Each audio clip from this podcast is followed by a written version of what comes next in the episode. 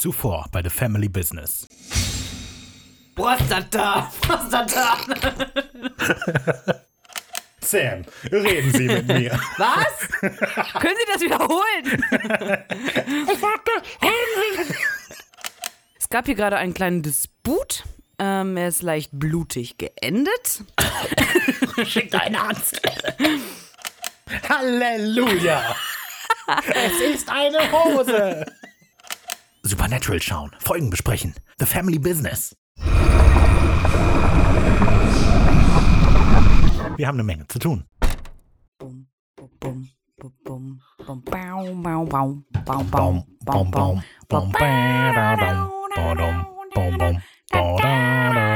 Wir sind zwei Geschwister. Du musst den Takt halten. Oh yeah. Bum, bum, bum, bum, badadadam, bum, bum, bum, bum, Wir sitzen im Studio. Es ist Dienstag. Und wir nehmen Supernatural auf. Ihr hört Supernatural. Das war der Family Business Blues. Ja. Hier bei Radio TFB. Hallo Ricky. Hallo Rafa. Was machst du denn hier? Gleich wie letzte Woche. Krass. Supernatural aufnehmen. Also The Family Business aufnehmen. Family Ein Business. Podcast über Supernatural. Über Supernatural. Ja. Das 30. Mal sitzen wir jetzt hier zusammen. Ja, für eine Folgenbesprechung. Ja. Und äh, herzlich Ich und der. Rafa haben uns auch nur 30 Mal im Leben gesehen. Das stimmt. Davor haben wir uns nie gesehen. Nee, das hätten wir vielleicht mit erzählen sollen. Ja. das war das erste Mal, dass wir uns gesehen haben. Folge 1. Schön, genau. Wir wollen über ähm, Folge 8 sprechen, der zweiten Staffel. Aber bevor wir das tun, kurz die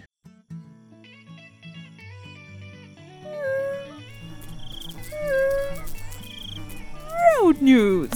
Und die Road News bestehen eigentlich nur aus der Erinnerung, dass diesen Samstag, also am 12.06.2021, die nächste Jägerecke-Folge rauskommt, Mhm. ähm, die wir wahrscheinlich Mittwoch oder Donnerstag aufnehmen werden. Genau, das heißt wahrscheinlich das Feedback für diese Folge kommt da wahrscheinlich nicht mehr mit rein. Mhm. Wird sowieso recht voll, wenn ich mal so überlege. Folge 4, 5, 6, 7. Ja, ich hatte das Gefühl, dass alles so ein bisschen nachgelassen hat. Ja, kann auch sein. Naja, wir sind nicht so aktiv, wir müssen uns entschuldigen, wir sind schlechte wir sind- Community Manager. Da haben wir doch nichts mit zu tun.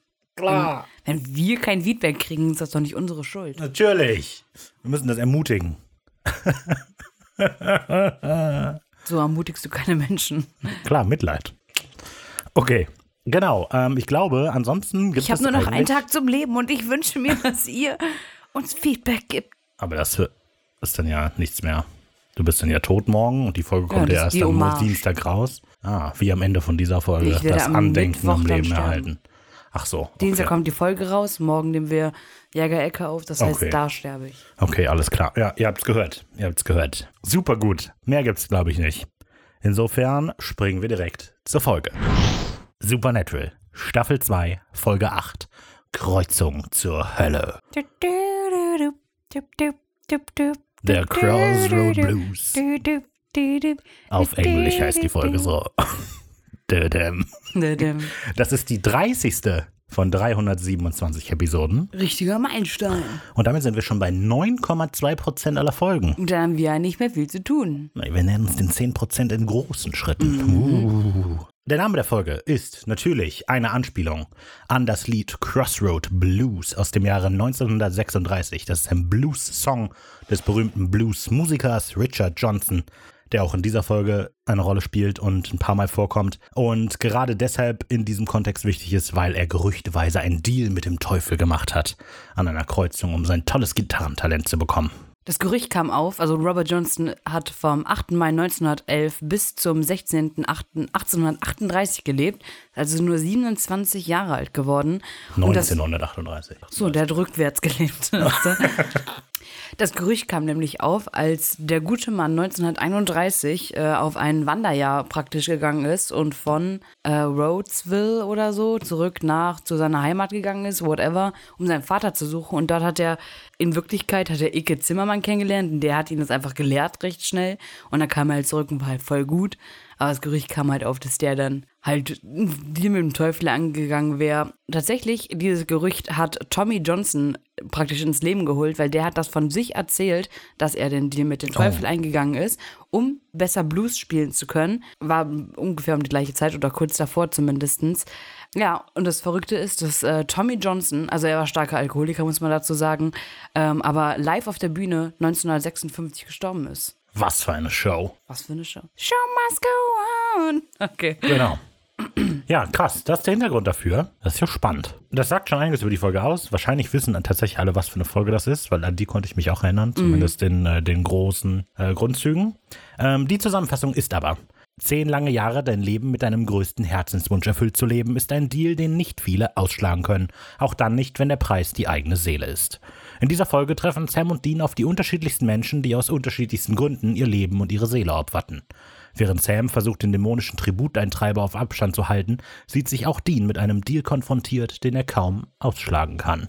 Dann hier die Frage. Für was würdest du einen Deal eingehen? Keine Rafa, Ahnung. du hast gerade selber behauptet, den, den niemand abschlagen kann. den nicht viele ausschlagen Aber können. du bist einer der wenigen, ja? Wer weiß. Ich wünsche mir Gesundheit und den Weltfrieden. Genau, der Weltfrieden, das ist die gute Antwort dafür. Langweilig. Ein Chevy Impala. Nee, nicht nur für zehn Jahre. Da gibt nach drei Jahren eh den Geist auf. Was soll ich schon mit dem für zehn? Ja, bitte, aber du hast die Gedanken gemacht? Nö. Ich wollte dich nur selber konfrontieren. Alles klar. Ja, nee, weiß ich nicht. Ich muss mir einen Dämon ein gutes Angebot machen. Bin ich dabei. Wie unkreativ. Ja, hey, Ich der Dämon möchte doch dann seinen Verkauf. Schlag mal vor. Ja, der Dämon Ja, aber du möchte ja. rufst ihn doch. Ja, aber der Dämon möchte ja was verkaufen. Da muss der auch ein gutes Verkaufsgespräch führen. Ich nehme dem doch nicht seine Arbeit ab. Ja, Eine Waschmaschine, eine Lebensversicherung. Vielleicht, wenn das Eine alles Lebensversicherung zusammenkommt. ist vielleicht gar nicht mal so schlecht. Weil dann Naja, kriegen wir Geld. Aber nee, was? Doch, klar. Ach, ihr. Dann müsste ich die auch auf euch abschließen. Klar. Na ja, okay, lassen wir sie in den Glauben. Okay, ähm, was ist denn der erste Eindruck für die Folge? Ja, gute Folge. Sie ist schon spannend und sie ist auch teilweise recht ja, gruselig, so wie man es halt gruselig nennen kann, würde ich mal sagen. Ja, sie ist durchgehend eigentlich gut. Aber es ist schon wieder nicht so eine Folge, also wie letzte Folge, dass ich nicht so richtig sage, boah, das ist die geilste Folge ever. Für die schwänze ich die Schule. nee, also die ist halt gut, die ist souverän, die ist wirklich, hat in jedem Punkt erfüllt sie das, was sie erfüllen soll. Nur nicht immer im Herzen. Oh Gott. ja. Sie spricht mich auf jeder Ebene an, auf der intellektuellen, auf der emotionalen, aber nicht auf der Herzensebene. Richtig, Ja, ja. ja. Mm, Ja, guter Ersteindruck. Also ich finde auch, dass die Folge eigentlich ziemlich, ziemlich gut ist. Sehr solide Folge.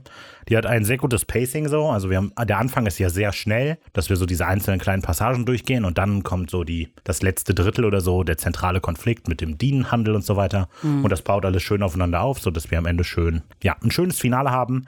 Ich finde vor allem, was man in der Folge hervorheben sollte, ist, dass diese Folge zeigt, dass die zweite Staffel tatsächlich einen durchgehenden Plan hat, was die machen will, was die erste Folge ja gar nicht hatte. Ja. Also, dass wir halt den Deal mit dem Dämon jetzt nochmal aufgreifen, während das über acht Folgen, also in der ersten Folge wichtig war, dann über acht Folgen so gelodert hat unter der Oberfläche. Jetzt kommt das nochmal hervor und dann am Ende der Staffel spielt das ja auch nochmal eine Rolle, ne?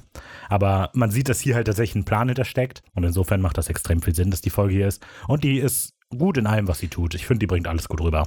Ja, ich finde, da merkt man einfach nochmal bei der zweiten Staffel, dass die Konflikte, die Sam und Dean einfach haben, auf ungefähr der gleichen Ebene basieren, weil die alle beide was mit den gelbäugigen Dämon zu tun haben. Und nicht wie in der ersten Staffel, der eine hat den Konflikt mit dem Tod von Jazz und so, der eine will einen Vater finden. Also die, die sind sich halt ähnlicher, glaube ich, die Problematiken. Und deswegen sind es, ist es nicht so ein Durcheinander. Ja, ja, na, ja, okay, okay, ich weiß, was du meinst. Ja, ja. Wobei ja die. Also das kann ähm, man halt nicht vergleichen, die erste und die zweite, wirklich. Ja, ich würde jetzt noch sagen, dass halt die Dämonenkinder ein andere geartetes Problem sind letztlich, auch wenn die mit dem Gayboying zu tun haben. Aber Ja, ja, gut, aber sie, der Kern ist ja ungefähr Ja, der gleiche. genau. Mhm. Ja, ähm, ist auf jeden Fall eine spannende Folge. Ich finde die gut. Ähm, passieren viele interessante Dinge, auch charaktermäßig so. Gute Folge. Ist jetzt nicht so mega witzig, hatte ich das Gefühl. Und ähm, ich habe auch gedacht, genau wie du, die Folge ist echt gut, aber der hat so ein bisschen so, um, um in den Himmel der Lieblingsfolgen aufzusteigen, fehlt irgendwie was. Was, Keine ja. Ahnung, ja. Das ist nicht mal unbedingt der Humor, ich weiß auch nicht. Dann kommen hier jetzt die Eckdaten. Die Folge erschien in den USA am 16. November 2006. Danach hat sich Supernatural eine ungefähr zweiwöchige oder dreiwöchige Pause gegönnt. Im Wenn- Dezember geht die nächste, 12. oder Richtig. so, ne? Ja, du hast Ja. recht. Mhm. Fällt mir gerade mal so ein. Eine Altersfreigabe in Deutschland hat die Folge oder genießt die Folge von 16 Jahren. ja. ja. gut, wieder, ne? Das Übliche. Ja, ja, es gibt ja jetzt nur drei, haben wir gesagt, ne? Drei ab zwölf. Ich glaube, ich hatte mich vertan, es sind eigentlich vier. Ja, gut. Oh nein, das macht einen großen Unterschied. Ja, aber es sind nicht Deswegen viele, genau. kriegen wir kein Feedback mehr von neuen Zuhörern. So, geschrieben ist die Folge von Sarah Gamble. Wir bekommen auch noch Feedback übrigens. Ich weiß. Vielen Dank an alle. Die Ricarda übersieht euch Das jetzt stimmt. nicht. Die hat euch jetzt nicht übersehen. Das ist einfach nur gerade Humor. das Humor, genau. Geschrieben ist die Folge von unserer altbekannten Sarah Gamble. Hey. Hey, das ist die sechste. Ah, nee, ist dein Einsatz, sorry. Das ist das sechste Mal, dass sie sich am Drehbuch versucht, auch Erfolg hat dabei. Von insgesamt 29 Mal. Das ist das zweite Mal, dass sie das alleine macht. Vorher hatte sie ja immer mit Terrell Tucker zusammengearbeitet. Und die letzte Folge in dieser Staffel, in der wir sie gesehen haben oder ihre Arbeit gesehen haben, war Blutrausch, die ja auch schon gut war. Die mit Gordon. Aber da ist ja uns so aufgefallen, oder die letzten Male schon bei Sarah und auch Rael, dass die ja so ein bisschen Character Writing machen. Also, dass die eher so, wo es um Probleme oder ähm, moralische Differenzen der Charaktere geht, dass sie da hauptsächlich drinne mitspielen. Und hier kommt gar nicht so krass.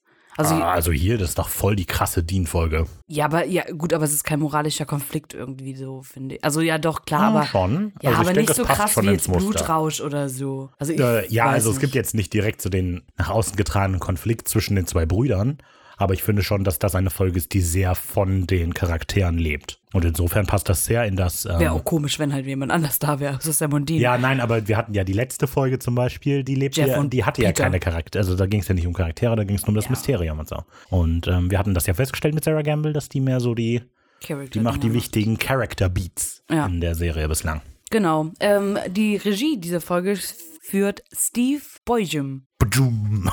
Keine Ahnung. Boyjum. B-O-J-U-M. Das ist das Boyjum. erste Mal. Bo Boyjum. Boyjum? Oh, das könnte sein. Boyjum. Boyjum ist gut. Okay, Steve Boyjum.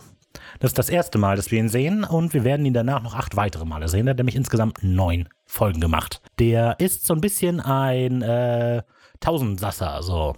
Der hat nämlich, wenn man mal auf IMDb schaut, der hat 72 Stunt-Credits, also macht er scheinbar Stunts in 72 unterschiedlichen Rollen. Er macht 32 Mal Regie, oder 32 Regie-Credits, 22 Second Unit oder Assistant Director Credits, also der Baby-Regisseur quasi, 14 Mal auch Schauspieler, 7 Mal Produzent, 5 Mal als Kameramann und im Electrical Department. Und dann noch ganz so ein paar andere kleine Sachen, aber verrückt. Ja, der ist schon krass, der Typ. Ähm, ja, als Regisseur hat er bislang zweimal mit Kripke zusammengearbeitet, beziehungsweise achtmal, aber eine Folge von The Boys hat er gemacht und sieben Folge dieser Revolution-Serie, die wir alle nicht kennen, also die wir beide nicht kennen. Ähm, genau, dann hat er außerdem noch zwei Folgen Hu- Harper's Island gemacht. Yay. Und in Human Target und Hawaii 5 hat er wohl auch was gemacht. Das war's, das sind die Eckdaten. Dann können wir jetzt ja in die Folge einsteigen. Und diese Folge beginnt mit Sequenz 1. Spiel mir das Lied vom Tod. Wir starten in Greenwood, Mississippi und ich glaube, so wie Rafa das geschrieben hat, schwöre ich, ist ein Schreibfehler drin. ist es nicht, ich weiß, Doppel aber S, es Doppel S, Doppel P. ist so krass, ne? Das sieht komisch aus. Mississippi. Wie kommt man auf das Wort? Was haben die sich gedacht? Hm. Auf jeden Fall starten wir dort im August 1938. Und tatsächlich ist das der Sterbeort von Robert Johnson gewesen. Ha. Und wir hören das Lied laut X-Ray-Untertitel Son, von Son House Down Hard Blues. Laut meinen Recherchen ist es aber das Lied Texas Flute von Larry, Dav Larry Davis. Also, weiß ich nicht, ist auch egal. Auf jeden Fall sehen wir vermutlich Robert Johnson. Ähm, wir sehen es nicht, also es wird nicht gesagt, dass es Robert Genau. Johnson ist. Es lässt sich jetzt nur vermuten. Und genau, äh, ein schwarzer Gitarrist, der gerade dabei ist, in einer Bar Blues zu spielen. Und genau, die äh, Gäste hören ihn gespannt zu und äh, finden die Musik auch sehr gut, würde ich mal sagen. Die wippen alle schön mit den Füßen. Die mit. wippen alle schön Richtige mit, genau. Fußwippmusik. genau. Dann, da, da. Ja, hast recht. Dit, dit, dit, ja. Ja, ähm, genau. Er guckt ab und zu immer zu einer Frau rüber, äh, vermutlich seine Perle oder seine neue Eroberung, whatever, so genau wissen wir es nicht. Äh, an der Stelle hatte ich mich gefragt, das muss ja schon so gehobenes Klientel irgendwie sein. Nein. Wie kommst du auf die Idee? Also A, weil er ähm, eine Zigarette im Mund hat, die Filterzigarette ist und äh, Filterzigaretten wurden erst 1954 populär. Die gab es doch schon ab 1922, aber da, haben, da hat die nur die höhere, höhere Klasse geraucht. Also ist nicht höhere Und- Klasse. Aber die sind noch alle so schick angezogen und so. Ja, also halt, um sich äh, von der Menge abzusetzen vielleicht so, aber es ist nicht, ist also. Hm, also ich fand, Also das ist ja auch gerade in 1938, da war jetzt in Amerika jetzt nicht so toll alles, oder? ja, aber dafür sehen die halt sehr gepflegt aus. Ja, genau, um eben dem, nicht dem Klischee zu entsprechen, dass die ganzen Assis haben so draußen. Also, Naja. Robert Johnson gehört ja jetzt aber auf jeden Fall nicht zum, äh, zur Oberschicht. Nee, eben nicht, Ja, aber da genau. wird so ein bisschen dargestellt, finde ich. Ist ja auch egal. Auf jeden Fall, Robert Johnson ist gespielt von Lamonde Bird. Ja. Bear Byard. Ähm, genau, den kennt man eventuell aus Mad Men. Ähm, da hat er, glaube ich, auch einen Preis erhalten. Oder Mad Men hat in der Staffel, wo er mitgespielt hat, einen Preis erhalten, auf Mhm. jeden Fall. Ähm, dann aus äh, 911 Notruf LA. Keine Ahnung, kenne ich nicht. Aber Ja. da spielte Dr. Hale. Ja, also dort, der habe ich mal gesehen, aber Wirklich? gut. Ja. Krass. Außerdem hat er angefangen äh, zu studieren am Anfang, hat auch Bachelor gemacht äh, in Spanisch und in äh, Water Resource Management. Ja, ähm, der Look von Robert Johnson in dieser Szene, wenn man mal so ein bisschen guckt, äh, wenn man Robert Johnson mal in der Bildersuche eingibt, dann tauchen so zwei Bilder von Robert Johnson auf. Das eine ist, da trägt er so einen feinen Nadelstreifen immer mit so einem Hut. Und das andere ist, da trägt er, glaube ich, mehr oder weniger ein weißes T-Shirt, aber hat so eine weiße Zigarette im äh, linken Mundwinkel. Und der Look, den er jetzt hier in der Folge hat, scheint so die Fusion aus beiden Bildern zu sein. Der trägt eben diesen feinen Nadelstreifenanzug, hat aber die Zigarette im Mund, während er auf seiner Gitarre spielt. Genau. Ja, ähm, auf jeden Fall spielt er da gerade und trällert ein bisschen vor sich her und hört aber plötzlich auf zu spielen, denn wir, okay, Gruselig. genau, er hört ein total gruselig. Er hört ein Hundeknorren, ein Bellen oder ein Jauzen. So, stell mal vor, die Wölfe heulen so den Mond an.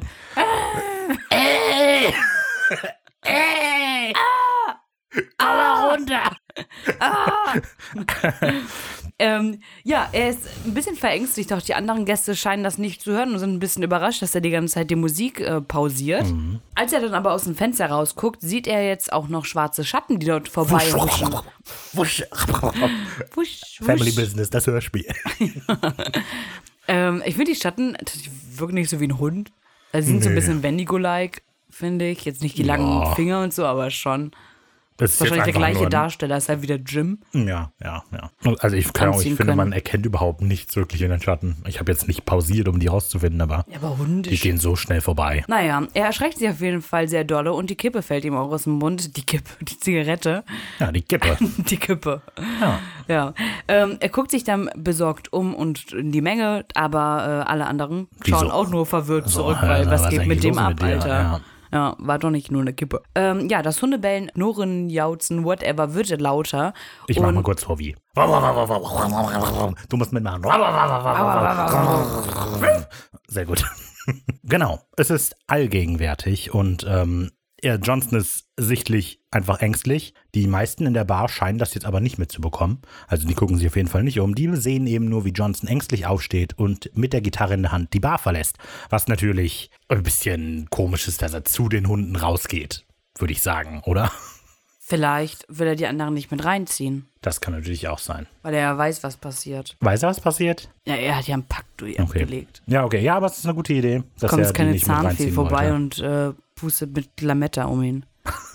Kommt. Hey, wer weiß. Vielleicht waren die Deals damals anders. Ja, nee, aber die Idee ist gut, dass er die nicht mit reinziehen will. Naja, ähm, er ist draußen irgendwo auf einem kleinen Weg, der scheinbar durch einen Wald führt oder so. Auf jeden Fall, die Ränder sind alle schön mit Büschen bewachsen. Da bleibt Johnson plötzlich stehen, denn das Hundebellen scheint jetzt von überall zu kommen. Das ist die Kamera auch sehr cool, beziehungsweise der Schnitt immer wieder, weil es macht so Bell, Cut, Bell, Cut, Bell, Cut. Und ähm, dadurch wirkt es eben, als kommt das von überall her.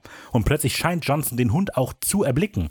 Denn der scheint da in so einem Gebüsch zu stehen, weil wir sehen nur einen wackelnden Baum. Und es wird nahegelegt, dass der Hund halt irgendwie so unterhalb des Kameraausschnittes ist. Ich finde es durchweg durch die Folge oder auch durch ganz Supernatural ganz komisch, wie groß die sind. Das ist sehr, ja. Weil jetzt am Anfang der Schatten ey, übelst riesig, jetzt wackelt da der Baum, aber die Kamera ist ja auf seiner Höhe eingestellt, das heißt, der muss ja kleiner sein. Und ja, aber wir sehen so, den ja nicht. Der kann ja überall sein. Ja, aber so, weiß nicht. Es, also ich finde, die Proportionen sind teils recht verschieden. Obwohl wir ja auch mal Ja, gesagt vielleicht gibt es bekommen, ja auch so Yorkshire Terrier Hellhounds. Stimmt, genau. Oh, genau, so Pomeranian. ja. Stimmt. Ja, das wäre cool. Wenn ihr, je nachdem, was die Haustiere haben. Es gibt auch so Teacup-Schweinchen Hellhounds. Oh, das wäre voll süß. Nein! Oder so ein Hamster. Hast du was essen? Hast du Brot? So nett. ähm, ja, genau. Also wir sehen aber nur auf jeden Fall den Baum wackeln und nicht den Hund selber. Ja, Johnson lässt dann sogar die Gitarre fallen, so entsetzt ist er und rennt los, bis er sehr wahrscheinlich in sein Zuhause kommt, die Tür hinter sich verschließt und äh, verriegelt. Und während er einmal noch gerade durchatmet, donnert es gegen die Tür. Der Hund scheint draußen zu sein, legt voll los. Ja, unter stetigen Bällen stellt Johnson dann einen Stuhl so unter die Klinke, wie man das halt normalerweise macht, und geht mit verzweifeltem Blick ein paar Schritte zurück. Der Blick fest auf die Tür gerichtet. Und dann fliegt die Tür ja auch auf. Mhm. Und wer kommt rein? Es sind zwei Männer und die Frau, die er die ganze Zeit, äh, dessen Angelitz er genossen hat in der Bar. Und Sehr fragen schön. ihn. Heute Poet gefrühstückt. Ja, ne? und fragen ihn, Bob, was ist los? Gucken sich so um die Männer und die Frau geht zu ihm, weil er liegt da gerade so keuchend auf dem Boden und wirkt so, als würde er gleich sterben, was er auch tut. Aber sie versucht ihn noch, wehe, du stirbst mir jetzt äh, hier weg. Robert. Robert, Ja. ja. Ähm, naja, gut. Das Einzige, was er noch rausbekommt, ist Hunde, schwarze Hunde. Äh, ja, äh, dann mit aufgerissenen Augen verstirbt er und schaut noch auf das Hals, was die Frau Auf das Hals, was die Frau um auf den die Kreuz Kette, trägt. auf die Kette, die die Frau um den Hals trägt, in Form Genau. eines Kreuzes. Supernatural. Jetzt neu auf die Ja, genau. Wir hatten ja schon gesagt, dass es eine Anspielung auf die Legende von Robert Johnson ist. Ja. Ähm, ich hatte, ich wollte es eigentlich erst später sagen, aber ich habe gelesen, dass so die, das Gerücht über den Tod von Robert Johnson ist, jetzt mal abseits von der Teufel hat ihn sich geholt, dass ähm, er vergiftet worden sein könnte durch vergifteten Scotch. Und ähm, genau, das Gerücht ist nämlich, dass der mit einer verheirateten Frau angebandelt hat und der Mann dieser Frau so eifersüchtig war, dass er den vergifteten Scotch gegeben hat. Und damit könnte ja diese Frau eben diese verheiratete Frau sein. Ja, angeblich hatte der auch mehrfache Affären. Also als er gestorben ist, hat er wohl, man sagt, drei Witwen hinterlassen. Also er war nicht der treueste. Sehr umtriebig. Genau, die Info, die ich darüber hatte, war mit dem vergifteten Scotch, dass die eh früher ganz komischen Fusel getrunken haben. Zum Beispiel Tommy Johnson, der war ja Alkoholiker, hatte ich ja gesagt. Und das zum Beispiel so, die Leute, die sich halt keinen Alkohol leisten konnten oder so, haben sich Kenneth Heat geholt. Das ist letzten Endes sowas wie Brennpaste, was aus Ethanol und Methanol besteht. Dann haben die das ähm, aber ausgewringt, sodass der Alkohol runtertropft und das mit Wasser oder Obstflüssigkeit äh, Flüssigkeit verdünnt und dann getrunken. Ja, so Moonshine-mäßig dann, oder? Oder, also, aber kann das sein, dass war da noch die, äh, wie heißt das? Das Alkoholverbot? Wann war das nochmal? Aber auch in den 30ern, oder? Könnte das in der Zeit gefallen sein? 23 Uhr aktuell. Nee, aber wann war die denn nochmal? Also er war Alkoholiker, deswegen glaube ich nicht, dass. Ja, ja, gut, das heißt aber nichts. Dann wurde das, die Prohibition, genau, das hieß es. Ah, okay, vielleicht kommt es da. Also die Prohibition war aber nur bis 1933. Ist also an dieser Stelle irrelevant. Ja. Gab es gar keinen Alkohol? Also es war auf jeden Fall verboten. Aber es gab natürlich trotzdem noch Alkohol. Aber deshalb wurde es immer wieder mit Methanol gestreckt und so weiter. Und es war Ja. mega gefährlich. In Genau. Speakeasies verkauft. Deswegen ist er vielleicht daran gestorben. Ja, aber die Prohibition endete 33 und er ist 38 erst gestorben. Deshalb, naja, Na gut. was auch immer. Ich glaube, es war sowieso der Teufel, ist ja klar. Ähm, wir kommen zu Sequenz 2. Ein Haftbefehl für Tisch 4. Ein Haftbefehl für Tisch 4. In einem Dinner checkt Sam gerade mal die Strafakte. Richtig. In ein Dinner. In einem Diner. Platzt Sam rein. Fröhlichen Jahrestag! In einem Diner checkt Sam gerade mal Dienststrafakte. Ähm, der wird nämlich jetzt in St. Louis per Haftbefehl gesucht und steht offiziell in der Datenbank des FBIs. Sam ist da so ein bisschen besorgt drüber, so äh, von wegen Low Profile, aber Dean findet das Ganze eher lustig. Und macht sich so ein bisschen über Sam lustig, von wegen, ja, du bist nur neidisch, weil du auch keinen Eintrag hast. Und Sam besteht so darauf, dass es auf jeden Fall nicht so ist. Und meint aber, genau, meint aber, sie haben es wahrscheinlich nur noch nicht bekannt gegeben. Ah, ist ganz lustig. Ähm, genau, äh, ganz am Anfang erfahren wir, dass der Koch Phil heißt. Das ist Ja. natürlich nur random Side-Information, aber ich fand es ganz lustig, dass man das mitkriegt. Genau als kleiner Unterschied in der Übersetzung, bei der eine Referenz einfach rausgestrichen wird, obwohl wird es gar nicht so richtig, ist nur die angedeutschte Version davon. Im Deutschen kommentiert Dean diese Information, dass er jetzt auf der Liste des FBI steht, mit, dem, mit der Bemerkung, ich bin der Staatsfeind Nummer 1, Alter, was ich schon gut finde. Und äh, im Englischen sagt er Dude, I'm like Dillinger or something. Und Ricarda hat natürlich rausgesucht, wer dieser Dillinger überhaupt ist. Genau, es geht nämlich hier um John Dillinger, der ähm, war ein Gangster und starb 1934, als er von einem Kinobesuch äh, rauskam und dann erschossen worden ist, mit, dem, äh, mit nur 31 Jahren. Und genau, der hat eigentlich eher so kleine Vergehen erstmal gehabt. Gemacht, whatever, ist aber trotzdem eingebuchtet worden, ist da keine Ahnung, wie oft immer ausgebrochen worden, hat dabei auch Leute getötet und äh, Wärter. Und letzten Endes hat er sich an einer Gang angeschlossen, mit denen er ganz viele Bau Bankraubüberfälle, Bankraubüberfälle, Bankräuber? Bankräu Banküberfälle. Banküberfälle einfach, oder? ja, getätigt hat. Und genau, das FBI hatte damals ein Kopfgeld von 10.000 Dollar auf ihn ausgesetzt. Der aktuelle Kurs wären 190.000 Dollar, Ha. also der Umrechnungskurs. Äh, genau, und war damit der äh, erste Staatsfeind der USA. Krass. Damit der Staatsfeind Nummer eins. Damit der Staatsfeind Dann Nummer passt eins. das ja. Genau. Äh, Dann ist es eigentlich komisch, dass die Übersetzung nicht einfach auch Dillinger geschrieben haben, oder? Ja, es weiß halt niemand, glaube ich. Naja, okay. Ja, genau. Ich finde es ein bisschen komisch generell, wie Sam so das alles formuliert. Weil er formuliert es schon eben so als Vorwurf, so von wegen, ja toll, so viel, also dass, hast dass wir unauffällig aufgepasst? sind. Ja, aber so, konnte Dean doch überhaupt nichts für, für die Naja. ganze Situation. Naja, Weil er egal. den Deal nicht eingegangen ist, letzte Folge. Weil, Sam Weil er nicht ja. im Gefängnis ist, genau. Ja. Äh, Bist du schuld? Du hast mein Leben ruiniert. ja, ähm, das alles ist aber nur so ein bisschen Vorgeplänkel, hauptsächlich als Information für uns. Und Dean isst also so nett seine Pommes, während Sam mehr über den aktuellen Fall berichtet. Der aktuelle Fall ist nämlich, dass sich ein Architekt namens Sean Boyden von dem Dach eines Hauses gestürzt hat, das er selbst entworfen hat. Das findet Dean natürlich herrlich, herrlich, herrlich ironisch. Aber warum? Kannst du mir das erklären? Weil ganz ehrlich, ich verstehe die Ironie nicht. Weil Sean lebte scheinbar auch in diesem Haus, so wie es formuliert wird. Warum sollte der aufs Nachbargebäude gehen und sich da runterschmeißen? Ist doch klar, dass der aus seinem Haus geht. aber die Ironie ist halt, dass er sich quasi seinen eigenen Galgen gebaut hat. Ja, verstehe ich auf jeden Fall nicht so ganz die Ironie. Ja, schon. Ist schon. Er baut das halt und dann stürzt er sich runter, wenn er fertig ist. Ich verstehe schon, warum das eine, warum das so ein bisschen ironisch ist. Er sagt, eigentlich sagt er ja auch, dass das irgendwie ein Klassiker ist oder so. Oder das hat Stil, sagt er, glaube ich, eigentlich. Naja.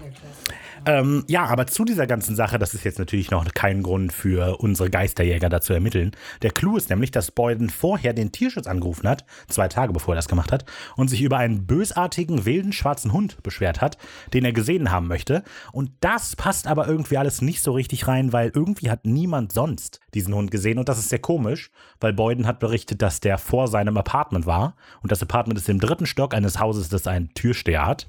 Ja, Und der hätte ja soll er mit dem sollen. Aufzug hochfahren? Ja, wenn ein Hund in den Fahrstuhl gestiegen wäre. Naja, ein bisschen komisch. Letztlich, was eben die Aufmerksamkeit der beiden hat, ist die Erwähnung dieses schwarzen Hundes.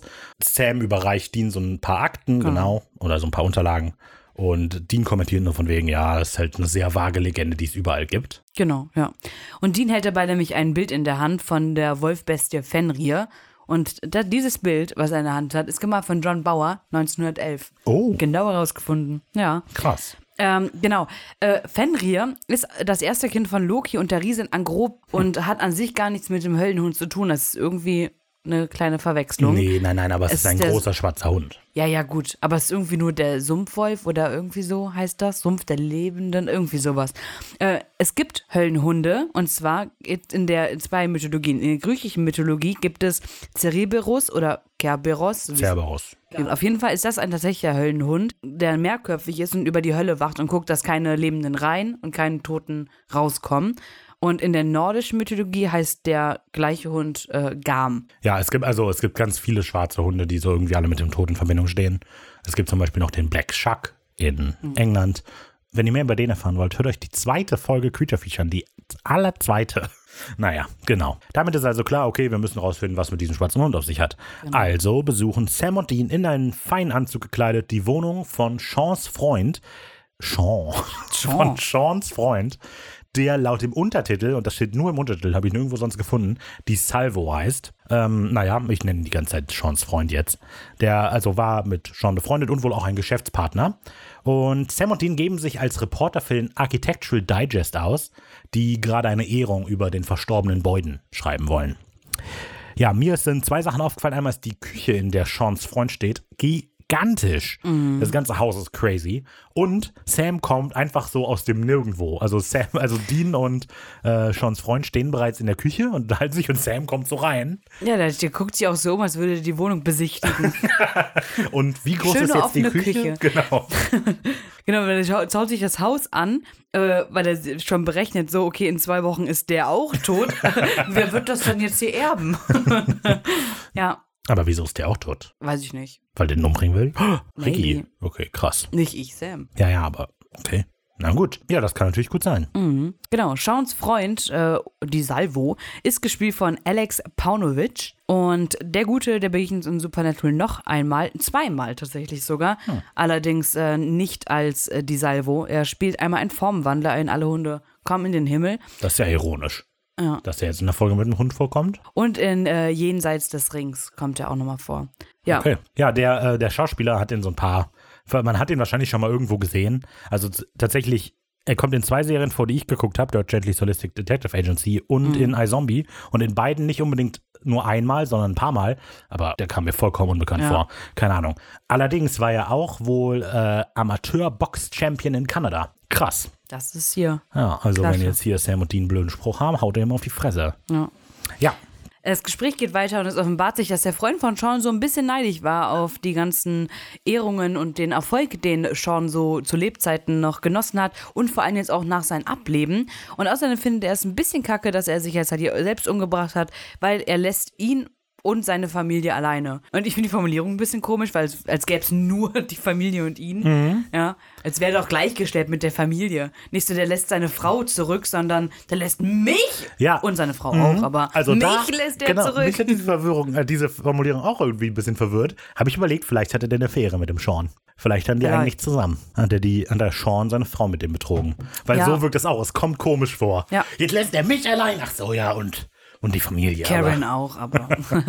nee, genau. Ja, ganz komisch. Mhm. Naja, Sam fragt dann noch nach, ob er eine Ahnung hat, äh, warum er also schon sich so etwas hätte antun können. Doch er hat absolut gar keinen Plan, äh, was nee. da passiert ist oder warum. Ähm, Sean war einfach ein Genie und war ein Überflieger und vor allem die letzten zehn Jahre ist sein ähm, Wachstum essentiell gestiegen.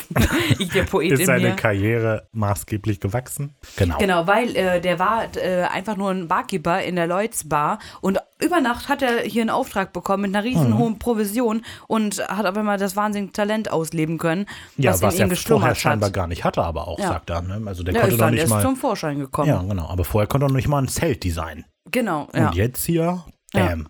Gebäude, krass. Also er vergleicht ihn ja mit Van Gogh und Mozart. Genau. Ich glaube, Van Gogh wird eigentlich von Gogh ausgesprochen oder so. Ja, ja, ist Naja. so. Genau, weil die ja auch jung gestorben sind. Weil so, und das finde ich ein bisschen komisch, weil Mozart ist mit 45 gestorben, gestorben und Van Gogh 37. Und ja, ja, Im Vergleich zu zur Lebenserwartung schon. ja, aber ich finde, dass das so ein bisschen ja eher auf die wegen ähm, Robert Johnson abspielt, der auch nur 27 geworden ist, dann der 27 Club. Ja, aber wissen wir, wie alt jetzt äh, Sean war? Nö, oder? Nee, der war bestimmt älter. Ja. Aber weiß nicht, ich würde den dann ja eher so mit einem Robert Johnson oder mit einer Kurt Cobain dann vergleichen, nicht mit Van Gogh oder Mozart. Weiß nicht. Na Den gut. Vergleich komisch. Okay, dann eben nicht. Gut. Sean? Nein, äh, nein, Seans Freund. Die Salvo macht das nicht. Ja, cool. Ähm, mit dieser Information kommen wir auch direkt in Sequenz 3. Der Fall der Sylvia Pullman. Wir machen einen Cut zur Tierschutzbehörde. Wir sehen am Eingang ein Schild, das Prince George County Animal Protection Agency liest. Und dieses County existiert wohl in Maryland und in Virginia in den USA, aber nicht in Mississippi und in Kanada gibt es das auch nicht. Da gibt es aber Prince George als Stadt in British Vancouver. Äh, British British? Columbia. British Columbia. British Vancouver. British Kanada. Das ist ja Vancouver in British Columbia. Ja, genau. Genau, British Canada. Ja, genau. Dean war gerade drin und hat sich eine Liste mit Beschwerden über große schwarze Hunde besorgt. Es sind insgesamt 19. Laut dem O-Ton sind, äh, sind diese 19 Vorfälle aus der letzten Woche. Und außerdem hat Dean ähm, von einer Kali ihre MySpace-Adresse bekommen. Und was ihm aber überhaupt nicht sagt. So, was ist ein MySpace?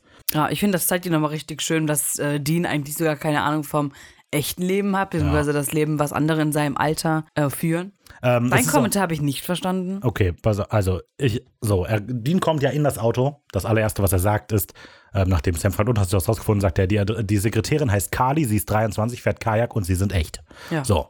Habe ich erstmal, als ich den nur so gedacht habe, ich gedacht, okay, den muss ich Dean jetzt überlegt haben, den Spruch, um Sam, äh, äh, um Sam so, ich hab, hab die erwischt, so, ne? So. Aber dann erfahren wir ja, dass es diese Kali wirklich gibt und dass sie ihm die MySpace-Adresse gegeben hat. Und dadurch wirkt die, äh, dann scheinen die anderen Informationen, die er vorher gesagt hat, von wegen sie ist 23, fährt Kajak und sie sind echt, müssen das relevante Informationen gewesen sein, die Kali ihm gegeben hat. Und dadurch klingt es mir so ein bisschen so, als hey, komm doch auf meine MySpace-Seite und wenn du dann mit mir Kontakt aufnimmst, kannst du meine Nacktbilder kaufen. Das klingt so ein bisschen wie so. Über MySpace? Ja, keine Ahnung. Es klingt so, besuch mich doch auf meinem OnlyFans. Ah, dass die echt sind, hat er wahrscheinlich nur vom Sehen gesehen. Die hat dann nicht gesagt, hallo, ich bin Kadi und die sind echt. Ja, klar, vielleicht schon. Ich glaube nicht. ich bin schon. Das ist jetzt so ein bisschen wie kauf meinen OnlyFans-Account. Soll ich Ihnen vielleicht unsere Möpse zeigen? jo, alles klar. So, äh, Sam und Dean äh, wollen jetzt also die Liste abklappern, die die von der Tierschutzbehörde haben. Und das machen sie also auch. Sie sind schon scheinbar was länger unterwegs gewesen und hatten nur Nieten. Äh, sie sind jetzt bei einer neuen Tür und sie hoffen, dass es diesmal neue Hinweise gibt. Äh, Dean sagt darin, auf Englisch, nicht ganz witzig, I swear if this is another Pomeranian barking in the neighbor yard. Er ist halt genervt, das merkt man. Ja. Ganze Situation ist ein bisschen. Äh. So, sie klopfen und die Hausfrau öffnet ihnen die Türe. Sam und Dean stellen sich vor als Leute von einem Tierschutz, die etwa ein paar Ermittlungen anstellen äh, wegen dieser Hundegeschichte, äh, weil die Frau ja scheinbar auch eine Beschwerde durchgegeben hat. Äh, sie wollen gerne mit Dr. Sylvia Perlman sprechen, doch die Hausfrau bittet sie erstmal rein und dann kommen sie in die Küche, wo die Hausfrau scheinbar kocht, sagt wiederum, dass Mrs. Perlman nicht zu Hause ist. Schon seit zwei Schon Tagen. seit nicht. zwei Tagen nicht, genau. Aber trotzdem macht die noch da fein Essen die ganze Zeit. Ja, die wohnt Verrückt. da. Aber kocht die wirklich da? Weiß nicht. Also es ist auf jeden Fall, es sind so geschnittene Kohlköpfe ganz viel. Scheinbar gibt es Kohlsuppe oder so. Aber es liegt auch so ein Rezept auf so einem, äh, so einem Musiknoten, Notenbuchständer Ach, oder so. Ah, das Ja. waren wirklich Noten, okay. Warum das denn? Oh, wie absurd ist es, auf einem, auf einem Notenständer Noten vorzufinden. Ja, aber in der Küche? Ja, äh, ja klar. nee. Da ist das Nein, Wohnzimmer angrenzend, weiß ich nicht. Nee, Vielleicht hat nee, die da ja- liegt ein Rezept drauf. Vielleicht hat die ja Kinder, die zu Hause geblieben sind und deswegen kocht die. Naja, könnte sein. Genau, die Hausfrau sagt noch, dass äh, sie ganz plötzlich verschwunden ist. Sie hat einfach gepackt und ist dann gefahren. Und genau, die beiden wollen dann wissen, was mit der ganzen Hundesache denn auf sich hat. Und sie fängt an zu erzählen, dass sie irgendwie schon dachte, dass die Mrs. Perlman sich das eingebildet hat, weil sie selber hat nichts davon mitbekommen. Aber sie ist nicht so eine. Ja, eben. Ja. Dean guckt sich in der Zwischenzeit ein paar Fotos an, die so an der Wand rumhängen und fragt nach der Karriere, die Perlman abgeliefert hat, nach. Und sie erzählt dann, oder er erzählt, dass er gehört hat, dass sie seit zehn Jahren Chefchirurgin ist und dafür Nein, ist sie. nein, nein, nicht ganz. Also er weiß, dass sie 42, 43 ist und Chefchirurgin ist. Und daraufhin erklärt die Hausfrau, dass sie das sogar schon seit zehn Jahren ist. Ah ja, genau. Also die ist mit 32 Jahren Chefchirurgin als Krankenhaus geworden. Das ist natürlich, Die jüngste der Geschichte. ja, ist natürlich schon krass. Und dann denken die, aha, vor zehn Jahren großer Erfolg, hm, das kennt man doch. Und außerdem erkennt die noch eine Parallele, denn der hat dieses eine Bild, das der so hängt, hat er sich mal genauer angeguckt und auf der Rückseite steht Lloyds Bar, November 1996. Und Rafa schreibt, demnach muss es ja jetzt wahrscheinlich November 2007 sein. Mhm. Raphael, 1996 plus 10 Jahre ergeben für mich nach Adam Riese 2006. Ja, pass auf. Weißt du, was du nicht bedacht hast? Das erste Jahr ist ja erst 2000, äh, 1997 vorbei. Erste Jahr 97, zweite Jahr Aber 98. Raphael, das vorne ist eine Einblende 2006. Was? Wo ist eine Einblende 2006? Vor der Folge? Nee, das stimmt nicht. Du hast wieder einen Rückblick das übersprungen. stimmt nicht. Du hast wieder den Rückblick, Raphael. nicht. Außerdem steht das doch nicht. Am Anfang, die Einblende ist auch Mississippi 1938.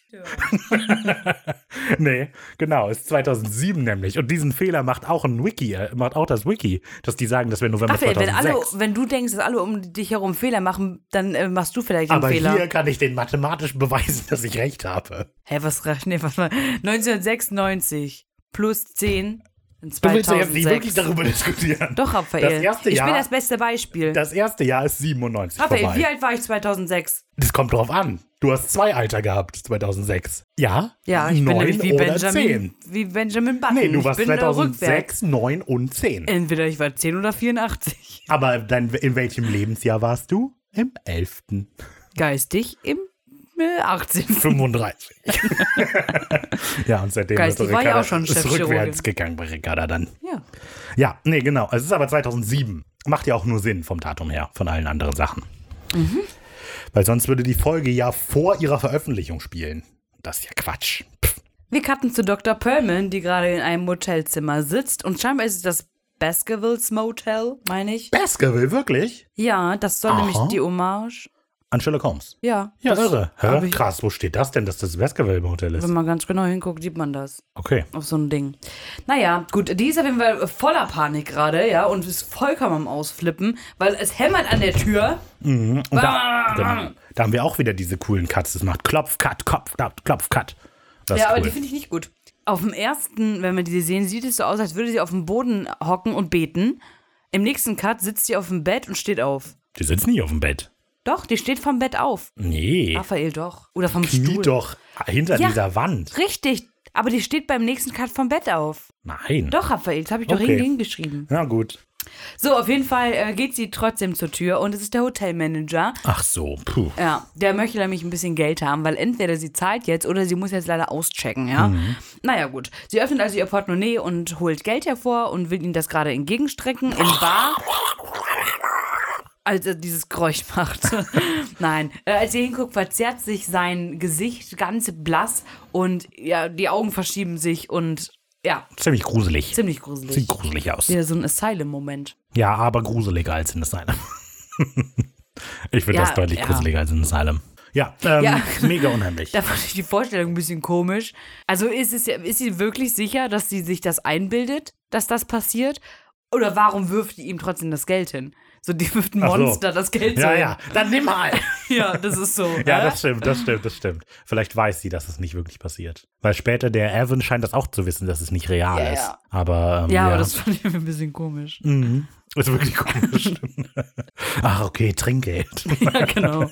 Gute Performance. Ja, genau. Wirft also das Geld hin, schlägt die Tür hinter sich zu und damit ähm, sehen wir noch kurz genau den Hotelmanager, ähm, der scheinbar offensichtlich genervt ist. Das heißt, wir wissen, das ist nicht wirklich passiert. Aber naja, wir cutten zu Sam und Dean, die gerade zu Lloyds Bar gefahren sind und da auf einer Kreuzung stehen, an der Dean auffällt, dass die sehr schön bepflanzt ist, mit sehr schönen Blumen. Er spricht Dean darauf, Sam darauf an und Sam erklärt, dass das Schafgarbe ist, ein Kraut, das in vielen Ritualen verwendet wird, auch Beschwörungsritualen. Ähm, Lloyds Bar ist eine Anspielung an den 1986er Film Crossroads, in dem ein Bluesmusiker seine, Se seine Seele für virtuose Fähigkeiten an der Harmonika an einer Kreuzung Letzten Endes soll es auch um Robert Johnson gehen. Nee, nur bedingt, weil der Typ, der die verkauft hat, ist nur ein Freund von Robert Johnson. Ja, gut, aber es geht um die Thematik Robert Johnson in dem Film. Ja, aber primär geht es um den Deal. Egal. Weil der Film Auf heißt auch Fall. Crossroad und so heißt das Lied. Also, Ja, aber weil es eine Crossroad ist. Crossroad heißt ja Kreuzung. ja, aber es gibt das Lied Crossroad Blues von dem. Ja, Aber man, ja, okay, egal. Auf jeden Fall hat der nämlich seinen, äh, den Deal mit dem Dämon oder dem Teufel gemacht an einer Kreuzung vor dem Lokal Lloyds. Und das ist hier natürlich die Anspielung. Außerdem ist mir aufgefallen, dass an dem Gebäude selber Lloyds Tavern steht und auf einem Schild davor steht Lloyds Bar. Mhm. Blöd. Vielleicht ist Lloyds Bar nur unter dem Schild. ach so. so ein kleiner Kühlschrank, Ja. steht. Wir treffen uns bei Lloyds Bar die andere sind alle Ja. in die Tavern gegangen Ja, und einer steht verdammt. davor. Ja. Naja, okay. Die beiden rekapitulieren nochmal und kommen zu dem Schluss, dass Perlman und Boyden wohl vor zehn Jahren einen Deal an dieser Kreuzung gemacht haben. Und um das zu bestätigen, buddeln die etwa in der Mitte der Straße und finden eine alte Metalldose. In der Dose finden sie Knochen einer schwarzen Katze aus dem Friedhofsdreck. Ja, kann man an der Knochen sagen, welche Farbe die Katze Genau. hatte. Ich glaube, die vermuten das halt. Aber ja, stimmt. Ach, hier, schwarze Katze. So ging's Licht halten. ja, genau. Sie ist Britisch kurzer. Kitty. ja. Ja, genau. Und Friedhofsdreck. Und noch andere Sachen. Eine Mary. Bah. Aber da ist auch noch so Haare drin und Ja, so. ist total viel Zeug drin. Ähm, Sam erklärt das, glaube ich, mit harte Zauberkost, die da Ja. drin ist. Hoodoo aus dem tiefsten Süden. Damit beschwört man Dämonen, um Pakte mit ihnen zu schließen. Auch hier das zweite Mal schon, dass ein Konzept, das verwendet wird, extrem vage nur ist. Also weil Kreuzungsdämonen und Pakte mit Teufeln, die Grundidee davon ist schon mega alt, aber es lässt sich kaum so zurückverfolgen, auch weil das in Popkultur eben so krass verbreitet ist. Das ist einfach genau wie die Sage um den schwarzen Hund, einfach sowas, was Ja. irgendwie allgegenwärtig ist in allen möglichen Formen. Ja, wahrscheinlich haben die bisherigen Opfer alle genau das gleiche gemacht, eben so eine Metalldose verbuddelt mit den Sachen da drin. Und jetzt kommen dämonische Pitbulls, um die Schuld zu begleichen und die Seele zu holen. Das ist zumindest die Idee. Um das Ganze zu bestätigen, cutten wir zu Perlman, die in ihrem Hotelzimmer an einem Bett kauert und schreit, während es draußen mit grässlichen Bällen an der Tür hämmert. Also wirkt schon wie eine Terrorszene, oder? Ja, aber es ist doch wirklich einfach dann nur Terror, oder? Weil ich dachte, so Höllenhunde, die kriegen doch locker die Tür auf. Das ist doch bestimmt nur da, um die so schon mal zu verrückt zu machen. Ja. zwei Tage vorher oder so. Also ja, das hab, ich habe auch gedacht, so erstmal einfach so. nur foltern. Foltern die, die so ein Ne? bisschen. Ja. ja, genau. Ich finde der Terror aber von den ganzen Hunden ist ziemlich gut rübergebracht, weil es wirkt wirklich so, als würde dich das irgendwann fertig machen. So. Ja, ja. Also wenn du halt mal nur so einen Hund in der Distanz bellen hörst, ist das vielleicht nicht so schlimm, aber wenn das immer näher kommt und dann irgendwann kannst du keine Leute mehr ansehen, weil sich denen ihre Gesichter verzerren. Gut, ähm, plötzlich wird es ganz ruhig und auch Perman ist ein bisschen überrascht, weil kein Hund hämmert mehr an der Tür. Was ist da los? Vorsichtig nähert sie sich der Tür, aber plötzlich erblickt sie etwas vor dem Fenster. Das Fenster scheint zu platzen. Sie wird zurückgeschleudert, krabbelt schreien nach hinten wie ein Hundebellen, das den Raum erfüllt. das war jetzt der Höllen-Chihuahua, der da wieder kommt. genau. Was war das jetzt? Dann die, ein größerer. Okay. Ähm, Perlman weicht vor dem unsichtbaren Hund zurück, dessen, äh, und wir folgen so die Bewegung von dem mit der Kamera nach. Das ist ziemlich cool. Die kommt so mal näher, geht wieder zurück, hoch, runter. Ziemlich gute Kameraaufnahme. Und dann sehen wir, wie gigantische, unsichtbare Klauen Perlmans Hose und ihr Bein so zerreißen. Hm, Ist schon eklig. Das Gut gemacht, war? Ja, mh. gut gemacht war. Ist das so. Nee, ist gut. Aber gut hingekriegt, oder? Ja. Da war gut, war. ja, genau. Und ähm, ja, dann wird sie von diesem gigantischen Hund scheinbar weggezerrt. Als sei es nichts. Von euch gerade zum ersten Mal. Das klingt ja schrecklich. Geht's Was für eine? Folge ist das? Wir kommen zu Sequenz 4. Acht Jahre für den Blues. Wir befinden uns in Rosedale, Mississippi und wir schreiben das Jahr 1930. Wir sehen den vermeintlichen Robert Johnson, der gerade dabei ist, ein Stoffbündel auch inmitten einer Kreuzung zu verbuddeln. Ähm, Im Hintergrund hören wir das Lied Crossroad Blues, genau, was im Original tatsächlich von Robert Johnson ähm, gespielt ist. Und das ist auch das Und Original. Es ist das. Original und auch die einzige Live-Aufnahme, die es von diesem Lied gibt. Es ist aber wohl auch so, dass Robert Johnson nur im Jahr 87, äh, ja wahrscheinlich, Nur 87. live aufgetreten. so auf dem Friedhof ganz stille und dann, wuh! Nein, äh, Das wird 1937 ziemlich cool. und 38. Die Graveyard Tour mit Robert Johnson. Äh, Auf jeden Fall in den letzten beiden Jahren seines Ablebens, seines Lebens. Die letzten zwei Jahre seines Ähm. ja, mein Ablebens. Gott! Die letzten zwei Jahre seines Lebens, wo er noch lebendig war. So, da hat er die Nicht des erst, Lebens danach. Die, die, nein, da hat er erst die Alben aufgenommen. Ja, okay. Hm. So, meine Güte. So, auf jeden Fall, er verbuddelt es gerade und als er sich dann ähm, erhebt, steht hinter ihm eine Frau im weißen Kleid, was eigentlich ganz cool ist wegen Unschuld. Johnson ist ein bisschen erschreckt von der ganzen Situation, dass die Frau jetzt da steht und sagt, Heiliger! Und sie, heilig? Und dann kommen so richtig coole rote Augen. Rate nochmal. Aber die Augen sind wirklich mega krass. Ja. Also, da sind, wir haben jetzt einmal die dummen Schwarzen gehabt im, äh, von Phantomreisender. Dann haben wir die gelben gehabt, die an sich schon irgendwie cool sind. Aber jetzt kommt diese, so wirklich blutrote Augen. Obwohl es gar nicht blutrot, viel heller Ja, als ja, Blut. ja. Aber so mega rote Augen, die so einen wolkigen Schleier drin haben und die Pupillen sind so Schlitze, die so leicht Aber das hat verworren Azel sind. auch. Ja, aber der hat gelbe Augen. Ja, gut. Also, wenn ich mir aussuchen dürfte, welche Dämon dämonische Augenfarbe ich hätte, würde ich lieber rot nehmen. Vor allem ist bei denen, also bei, beim ist, glaube ich, auch nur die Iris gelb, oder? Ja, das wechselt. Also Ja, stimmt, als man stimmt. den in dem Kinderzimmer stehen Ja, da sieht, hat ja, äh, da hat er gelbe, wolkige Ein Augen. Textmarker in Augen. Und genau, und dann im Krankenhaus hat er einfach nur diese billige stimmt. Kontaktlinse Ja. drin. Das ist ein bisschen lame. Naja, gut. Äh, der Dämon, den wir sehen, den kennen wir bereits. Und zwar ist das Christy Lane. Die hat nämlich die Mitbewohnerin in Hakenmann gespielt. Die Taylor. Genau, ja, so die da äh, umgebracht wurde. Ich glaube, da hatte ich, über die hatte ich da schon geredet. ja, die kennt man, weil die Michelle in der Zombie spielt. Daher kenne ich die. Ja. Und den anderen Zeug auch noch. Egal. Ja, äh, Johnson vertrödelt keine Zeit und sagt sofort, was er sich wünscht. Er will nämlich Gitarre spielen können und sie soll ihn zum größten Bluesmusiker aller Zeiten machen. Der meint, ja, okay, alles klar, überhaupt kein Problem. So, um den Dienst zu besiegeln, küsst der Dämon dann Robert Johnson. Der bleibt lange mit geschlossenen Augen noch stehen, so, keine Ahnung, als würde er Talent in sich hineinfließen spüren oder so, keine Ahnung. Und als er die Augen wieder öffnet, ist der Dämon weg. Zurück bleibt nur er mit seiner Gitarre bei leichtem Nebel auf der Kreuzung. Eine Eingebung. Ich weiß, wie ich das Ding spielen kann. Das Ja. ist ja eine Gitarre. Oh, und dann haut er die auf den Boden. genau. ja, am Anfang haben wir gesehen, dass Johnson 1938 von den Hunden geholt wurde. Alle anderen, die wir kennen, bekommen nach ihrem Deal zehn Jahre. Robert Johnson hier nur acht. Kurs ändert sich. Ja, das stimmt. Ja, John hat nur wenige Stunden bekommen, okay, aber auch weil der Dämon halt persönliches Interesse an ihm hatte, der Gelbäugige. Ja, aber es ist so wie der DAX, weißt du, im, im Hm, Ist ja, ja. Aktuell wechseln. sehr guter Kurs. Richtig. Heute kriegst du 20 Jahre. Oh. genau. Ja, ja. Außer viele investieren, dann sinkt das. Boah, das ist gut. Wahrscheinlich funktioniert das wirklich so ähnlich als Marktangebot. Wenn viele kommen für 20 Jahre, dann, ah, der Deal ist nicht unbedingt perfekt. Obwohl eigentlich wollen die doch ganz viele haben. Naja, egal. Wird es wahrscheinlich auch marktwirtschaftliche Regeln geben. Dafür kann man ja mal schauen. ja, Sam erkennt nämlich gerade in der Gegenwart, die parallel zu dem Fall Robert Johnson, genau, erzählt davon, dass er gehört hat, dass der sein, seine Seele eingetauscht hat, um Talent zu bekommen und etc. Aber Dean guckt so ein bisschen verdutzt, weil er keine Ahnung, worum es hier gerade geht. Der kennt die Musik nicht. andersrum. Andersrum. Sam kennt die Musik nicht. Sam kennt die Musik nicht. Bunker. Badadum. ja, okay, genau. Dean kennt die Musik und Sam kennt die Musik nicht. Genau. Sam kennt nur den Mythos. Dean klärt ihn dann aber noch mal so ein bisschen auf, Ah ja, dass ja richtig. in den Texten von Robert Johnson so dauernd okkulte Anspielungen sind. Er hat zum Beispiel ja Lieder gemacht wie den namensgebenden Crossroad Blues. Er hat auch den Me and the Devil Blues und den Hellhound on My Trail Blues. Nein, das heißt nicht Blues, aber auch das hat er gemacht. Genau. Ist natürlich alles sehr offensichtlich und die Lieder hat er in, in Realität wirklich alle gemacht. Er hat ja viele Gruppenprojekte auch gemacht, von diesem Sunhouse-Gedöns und so.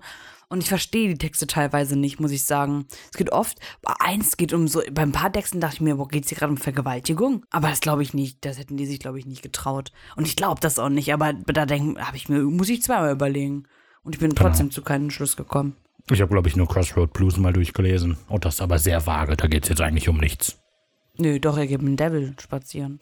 Nee, im Crossroad Blues nicht. Da kommt Devil Ah, noch nicht mal der, vor. ach, das ist der Wahrscheinlich Devil Blues. and the Devil Blues. Richtig. Macht Sinn. Genau. Ja, äh, Dean erklärt dann, dass Johnson der Legende nach wohl äh, an seinem eigenen Blut erstickt ist. Ja, vorher diese schwarzen Hunde gesehen hat. Ähm, genau, ich finde das ganz interessant. In Wirklichkeit ist halt äh, Robert Johnson wohl die letzten drei Tage vor seinem Tod sehr krank gewesen, mit starken Unterleibsschmerzen und so weiter. Und dieses Motiv, dass der eben für die letzten drei Tage krank ist, wird ja auch hier so ein bisschen aufgegriffen, weil ja all die Leute, die bislang gestorben sind, haben quasi vor zwei Tagen irgendwas gemacht und sind dann am dritten Tag gestorben. Das finde ich cool.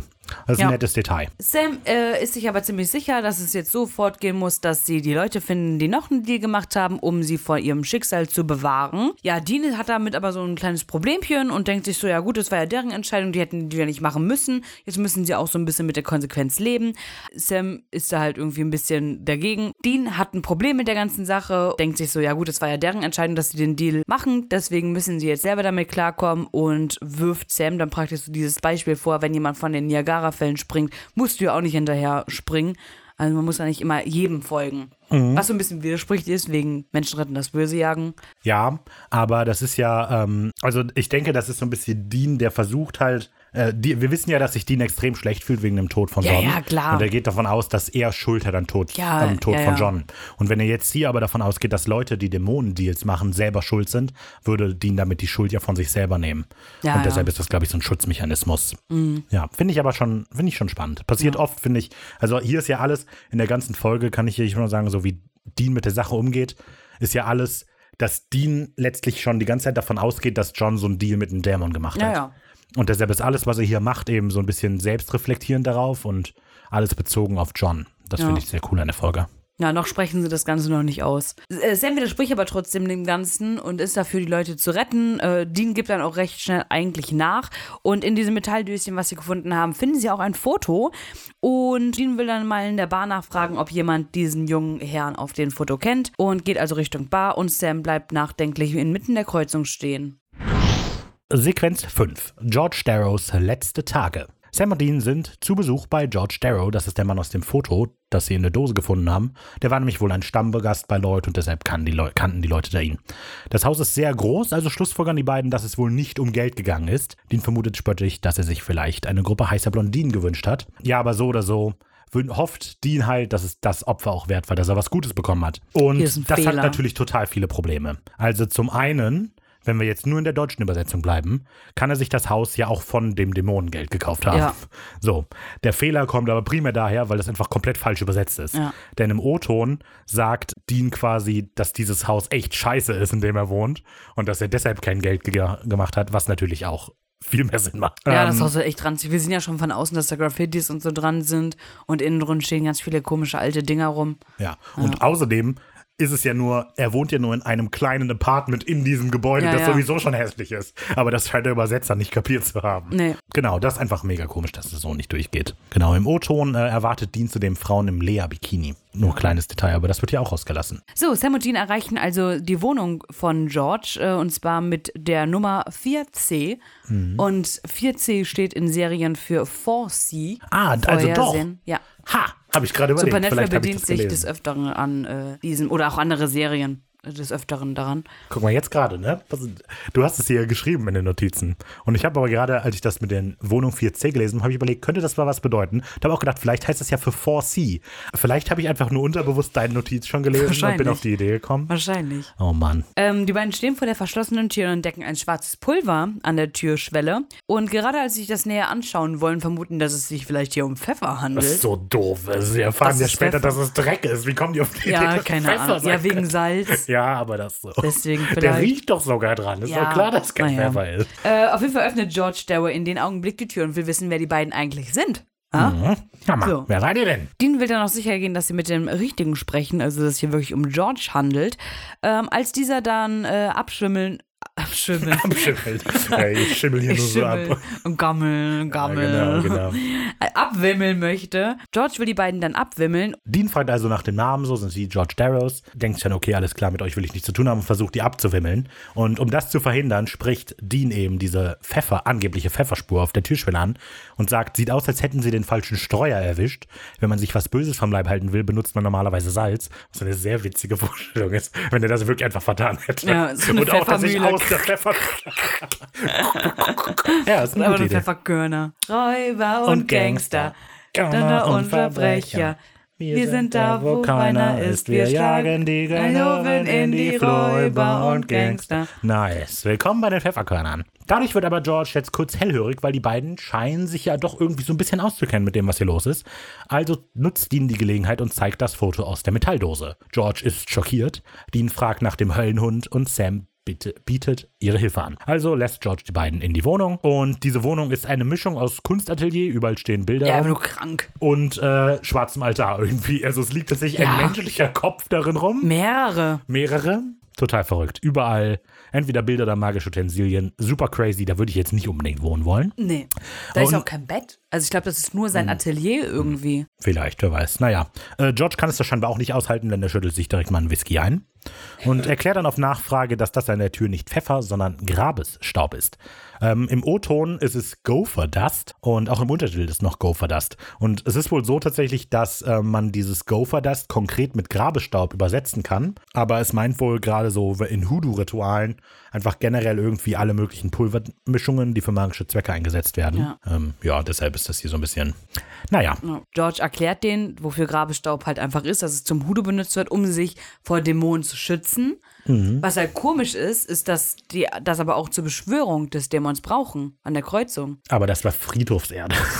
Großer Unterschied. Nee, nee, das äh, Grabestaub. Ja, ja, aber in, in der Dose lag Friedhofserde. Das ist das Gleiche.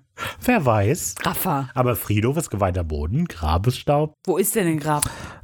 Äh, nächste Frage. Naja, Ja, auf ist jeden Fall ein bisschen komisch. komisch, Mhm. genau. Ähm, George erklärt ihnen das nämlich jetzt gerade, dass es halt, wie gesagt, Teil ist. Und er kennt das Ganze, weil es eine Familiennähe ist und seine Großmutter ziemlich involviert in der ganzen Geschichte des Hoodos war. Dean erzählt dann noch so ein bisschen, dass sie sich halt mit äh, Dämonen rumschlagen. Daraufhin schenkt George den beiden auch einen Beutel von diesem Grabesstaub. Und ja, sie können es wahrscheinlich mehr brauchen als er. Sam bietet dann nochmal die Hilfe an und ja, George hat aber irgendwie schon für sich aufgegeben. Ja, ähm, er hat sich das hier selber eingebrockt und ähm, also er hat sich das selber die Grube gegraben praktisch. ja, genau. Er war schwach, deshalb hat er jetzt die Schuld und muss mit den Konsequenzen leben. Dean macht immer durchweg hier irgendwie so Vorwürfe ähm, den Leuten, die den Dämon beschworen haben, was uns dann später ja nochmal drauf bringt, weil John einfach das gemacht hat. Das wird er später nochmal krass äh, aufgefasst. Aber es wirkt so, als hätten Dean und Sam so ein kleines Disput, was das angeht. Richtig verschiedene Meinungen. Ja, als, als George praktisch den Fehler sich selber eingesteht und sagt so, ja, ich bin es halt selber schuld, guckt Dean Sam auch so an, so, ja, ich hab's dir ja gesagt. Ja, aber also wir wissen ja eindeutig, dass sie nie drüber gesprochen haben. Das wird ja später im Gespräch klar. Aber ich glaube, der für, also ich glaube, das macht Dean mehr so zur Selbstbestätigung, von wegen, siehst du, die sind das selber schuld, er hat es ja gesagt. Und einfach nur als Verlängerung für sich selber guckt er dann halt Sam an, ne? Ja, aber es macht ja Guck, die ganze die Zeit das so, als hätten die schuld. so eine verschiedene Meinung. Naja. Na, okay, vielleicht schon, weil sie hatten ja tatsächlich diese Kurzauseinandersetzung an der Straße, von wegen, die Ja, sind ja. ja selber schuld und dann kann es hier ja tatsächlich auch so sein. Guck, er findet das auch. Äh, Dean will aber noch wissen, bevor George jetzt abdankt, was er sich eigentlich gewünscht hat. Also bevor sie gehen, was haben sie sich gewünscht? Bevor sie hier die Zeche prellt. genau. ja, George erzählt dann, dass er ein fantastischer Maler sein wollte. George wollte nämlich ein fantastischer Maler werden, hat sich aber, hat aber vergessen, sich zu wünschen, dass er berühmt Genau. werden soll. Denn was zählt, ist nicht Talent, sondern Ruhm. Und jetzt ist er zwar der Maler von Meisterwerken, aber die, keiner möchte die. Das ist ganz cool. George sagt wortwörtlich, wir möchten denn nicht, dass sein Leben eine Bedeutung hat. Und wir sehen dann präzise ein Cut of Sam. Mister, mein Leben ist so wichtig. Genau. Beruhig dich mal, ey. Bring dich schon wieder so in den Vordergrund. So, das Schwierigste für George war aber wohl, dass der Dämon noch geblieben ist, nachdem er diesen Deal gemacht hat und allerlei weitere Deals abgeschlossen hat. Und alle, die er, die George aber warnen wollte, haben die Warnung so in den Wind geschlagen. Ach, das ist nur einer von diesen Trinkers. Im Untertitel, im Untertitel steht, es ist nur so ein Alki. Ja, echt? Ja, Okay. völlig gut. Ähm, ja, und das finde ich mega verwirrend jetzt. Ich kann nicht so richtig nachvollziehen, wie die Chronologie in der Bar ist. Denn also wir erfahren, ich okay, wir erfahren gleich noch, dass ähm, er mit, dass George mitbekommen hat, dass insgesamt vier Leute einen Deal gemacht haben. Der Architekt, die Ärztin, er und noch ein anderer Typ. Jetzt hier sagt er, dass er mit ansehen musste, wie die anderen diese Deals gemacht haben. George ist der Erste, der einen Deal gemacht hat. Ja. Und er sagt ja auch, danach ist der Dämon geblieben. Das heißt, der Dämon ist einfach in die Bar, also ist da geblieben, hat nur gesagt so, hier willst du einen Deal machen. Die mussten den nicht mal beschwören, die Ärztin und so. Der war einfach da. Ja, genau, Das ist alles wegen ihm nur passiert, weil er den Dämon gerufen hat. genau. Also ist die Chronologie doch da klar. Ja, ah ja, genau. Ich weiß aber wieder, was mein Problem war. Genau. So, aber er ist ja jetzt der Letzte, der geholt wird. Und seine Dose lag auch noch oben auf. Das heißt, eigentlich müsste er der Letzte gewesen Nein, die anderen sein. mussten ja keine Dose reintun. Ach so. Ah, ja. Okay. Okay. Das macht Sinn. Na Nur, gut. dass er der Letzte ist, der geholt wird, macht keinen Sinn. Dann macht das alles Sinn. Ja, okay. Ja, doch, weil er ja weiß, wie er sich verteidigen kann. ja, okay. Ja. Okay. Ja, siehst du, nicht verzagen, Ricky fragen, die erkennen solche Probleme tatsächlich dann. Okay, alles klar. Gut, das macht Sinn. Das ist gut. Alles klar, vielen Dank. Danke. Ja, genau. Das letzte Ziel, was George aber noch hat, ist sein Bild zu vollenden und will deswegen noch ein, zwei Tage verweilen und dann lässt er den Höllenhund auch rein. Richtiger Künstler, ey. Unglaublich. Richtiger Künstler. Ich bin bereit zu gehen, aber Ich dieses gehe mit eine mein- Werk noch. Ich gehe mit dem Schiff unter. Ja. ja, Sam und Dean sollen sich jetzt also verziehen. Die beiden sollen jemandem helfen, der auch die Hilfe möchte, weil er ist einfach müde. Ich frage mich die ganze Zeit, ob das irgendwie eine Metapher sein soll mit den Ruhmkriegen zehn Jahre, dann bist du tot. Naja. Ich hatte halt das überlegt, dass äh, Ruhm oder so einen dann so ausbrennt. Ja, genau. praktisch genau. innerlich, dass das eine Metapher sein soll. Die hellsten Sterne brennen am schnellsten. Ja, keine Ahnung. Brennt am schnellsten. Ja, wenn das nur so ein, so ein leichtes Glimmern dauert ja, zieht sich ja lange hin, aber wenn du einmal richtig stark Aber wenn ich beide- geht kaputt. Ache, sind beide aus. Ist das so? Ricky der Terminator. ja. Halt Bist du ein Feuer? Komm doch her. Aus. ja, Font. Aus. Nein. Ja. Nee, aber das, das finde ich die, die Oh Metapher. Gott. Wenn du ein Feuer bist, nimm dich bloß von mir in Acht. Feuerwehrfrau Ricky. Ich puste dir das Licht aus. Ja. Okay. Da finde ich irgendwie ganz cool nochmal die Metapher dazu, dass Talent nicht so viel bringt letzten Endes wie Ruhm. Also das sagen die auch genauso, aber halt auch im echten Leben so, ne? Weil es gibt ganz viele talentierte Menschen, die einfach nicht berühmt sind und es gibt die, die für unnütz einfach berühmt sind und erfolgreicher sind für nichts. Also das Problem ist natürlich hier, So dass er sich Jensen und Jared Ja, für nichts berühmt. Einfach nur Glück gehabt. Ähm, nee, aber also es ist auch gerade hier, er hat sich halt gewünscht, gew gewünscht. gewunst. Er hat sich gewünscht, ein meisterhafter Maler zu sein. Aber Kunst ist ja mit so das Subjektiveste, was es gibt. Ja. Also. Also die Bilder sehen nicht also schlecht aus. Ich finde, die sind auch cool. Ja, ich fand die Bilder auch cool. Aber es ist halt letztlich so, ist ja egal, wie talentiert du bist, du musst halt Leute haben, die deine Bilder kaufen. Naja. Hätte sich Klienten wünschen Immer diese sollen. verrückten Idealisten. Schlimm. Ähm, genau, so, aber die wichtige Information, die die jetzt letztlich noch bekommen, bevor die aus der Wohnung geworfen werden, ist, dass es eben neben dieser Ärztin und dem Architekten auch noch einen Evan Hudson gab, bei dem George aber jetzt nicht weiß, was der eigentlich wollte und ähm, den er auch so ein bisschen aus den Augen verloren hat, weil die anderen beiden sind wenigstens berühmt geworden mit ihren Fähigkeiten. Ja, genau. Was ein Loser. ist echt so. Guck dir den mal an. Ja. Wir kommen zu Sequenz 6. Eine Seele für ein Leben. Wir sehen Evan Hudson, also wir vermuten, dass Evan Hudson ist, aber wir sind uns sehr sicher. Die X-Ray verraten uns das. Genau. Äh, der in sein, einem sehr großen Büro arbeitet und ähm, dann gerade einen dämonischen Hund vor dem Fenster hört. Also geht er auch sofort nachschauen, schaut aus dem Fenster. Und dabei kommt seine Frau Julie in den Raum, die vermutet, dass Evan da die Nachbarn ausspioniert. Sie nimmt das ziemlich gelassen hin, muss man mal sagen, ne? Also ob es jetzt der Grund ist, dass er ein Perverse ist und deswegen die Nachbarn ausspannt oder einfach ein Control-Freak. Er kann auch Beides. einfach mal kurz rausgucken. Naja, beobachtest du die Nachbarn, dieses schon wieder fehlt Oh. halt nur. Beobachtest du die Nachbarn schon wieder. Evan. Wir hatten darüber gesprochen, Evan. Ja, also nimmt das aber sehr locker. Ja, okay, okay, du hast recht. Das scheint schon ein paar Mal passiert zu sein. Ja, oder? Ja, Also, okay. Mhm. Ähm, ja, die, äh, die Frau macht sich gerade für ihre Abreise bereit. Die möchte nämlich ein Wochenende bei ihrer Schwester verbringen, die wohl vor kurzem ein Kind bekommen hat. Und Aber ähm, ja sehr spät, ne? ich weiß nicht, wie alt die ist. Und ich weiß ja auch nicht, wie alt die Schwester ist. Älter. Ach so. Warum nicht? Sagen wir sie ist älter. Schon krass, dass die Schwester mit 80 Jahren noch ein Kind gekriegt hat, oder? Die Natur. Ist echt so. Naja, genau. Ähm, Evan denkt auch so ein bisschen, okay, alles klar, also bist du denn jetzt gleich weg? Und Julie äußert irgendwie so den Verdacht oder so den Eindruck, dass es wirkt, als würde Evan sie aus dem Haus haben wollen. Aber das tut der natürlich ab. Das ist totaler Quatsch. Ich liebe die doch. Ich möchte nur, dass du mal deine, Fre äh, deine Fresse besuchst. Ich ist dass du mal los? deine Fresse hältst. Ich will einfach nur mal nicht deine dumme Fresse. Natürlich möchte er einfach nur, dass sie mal ihre Schwester besucht.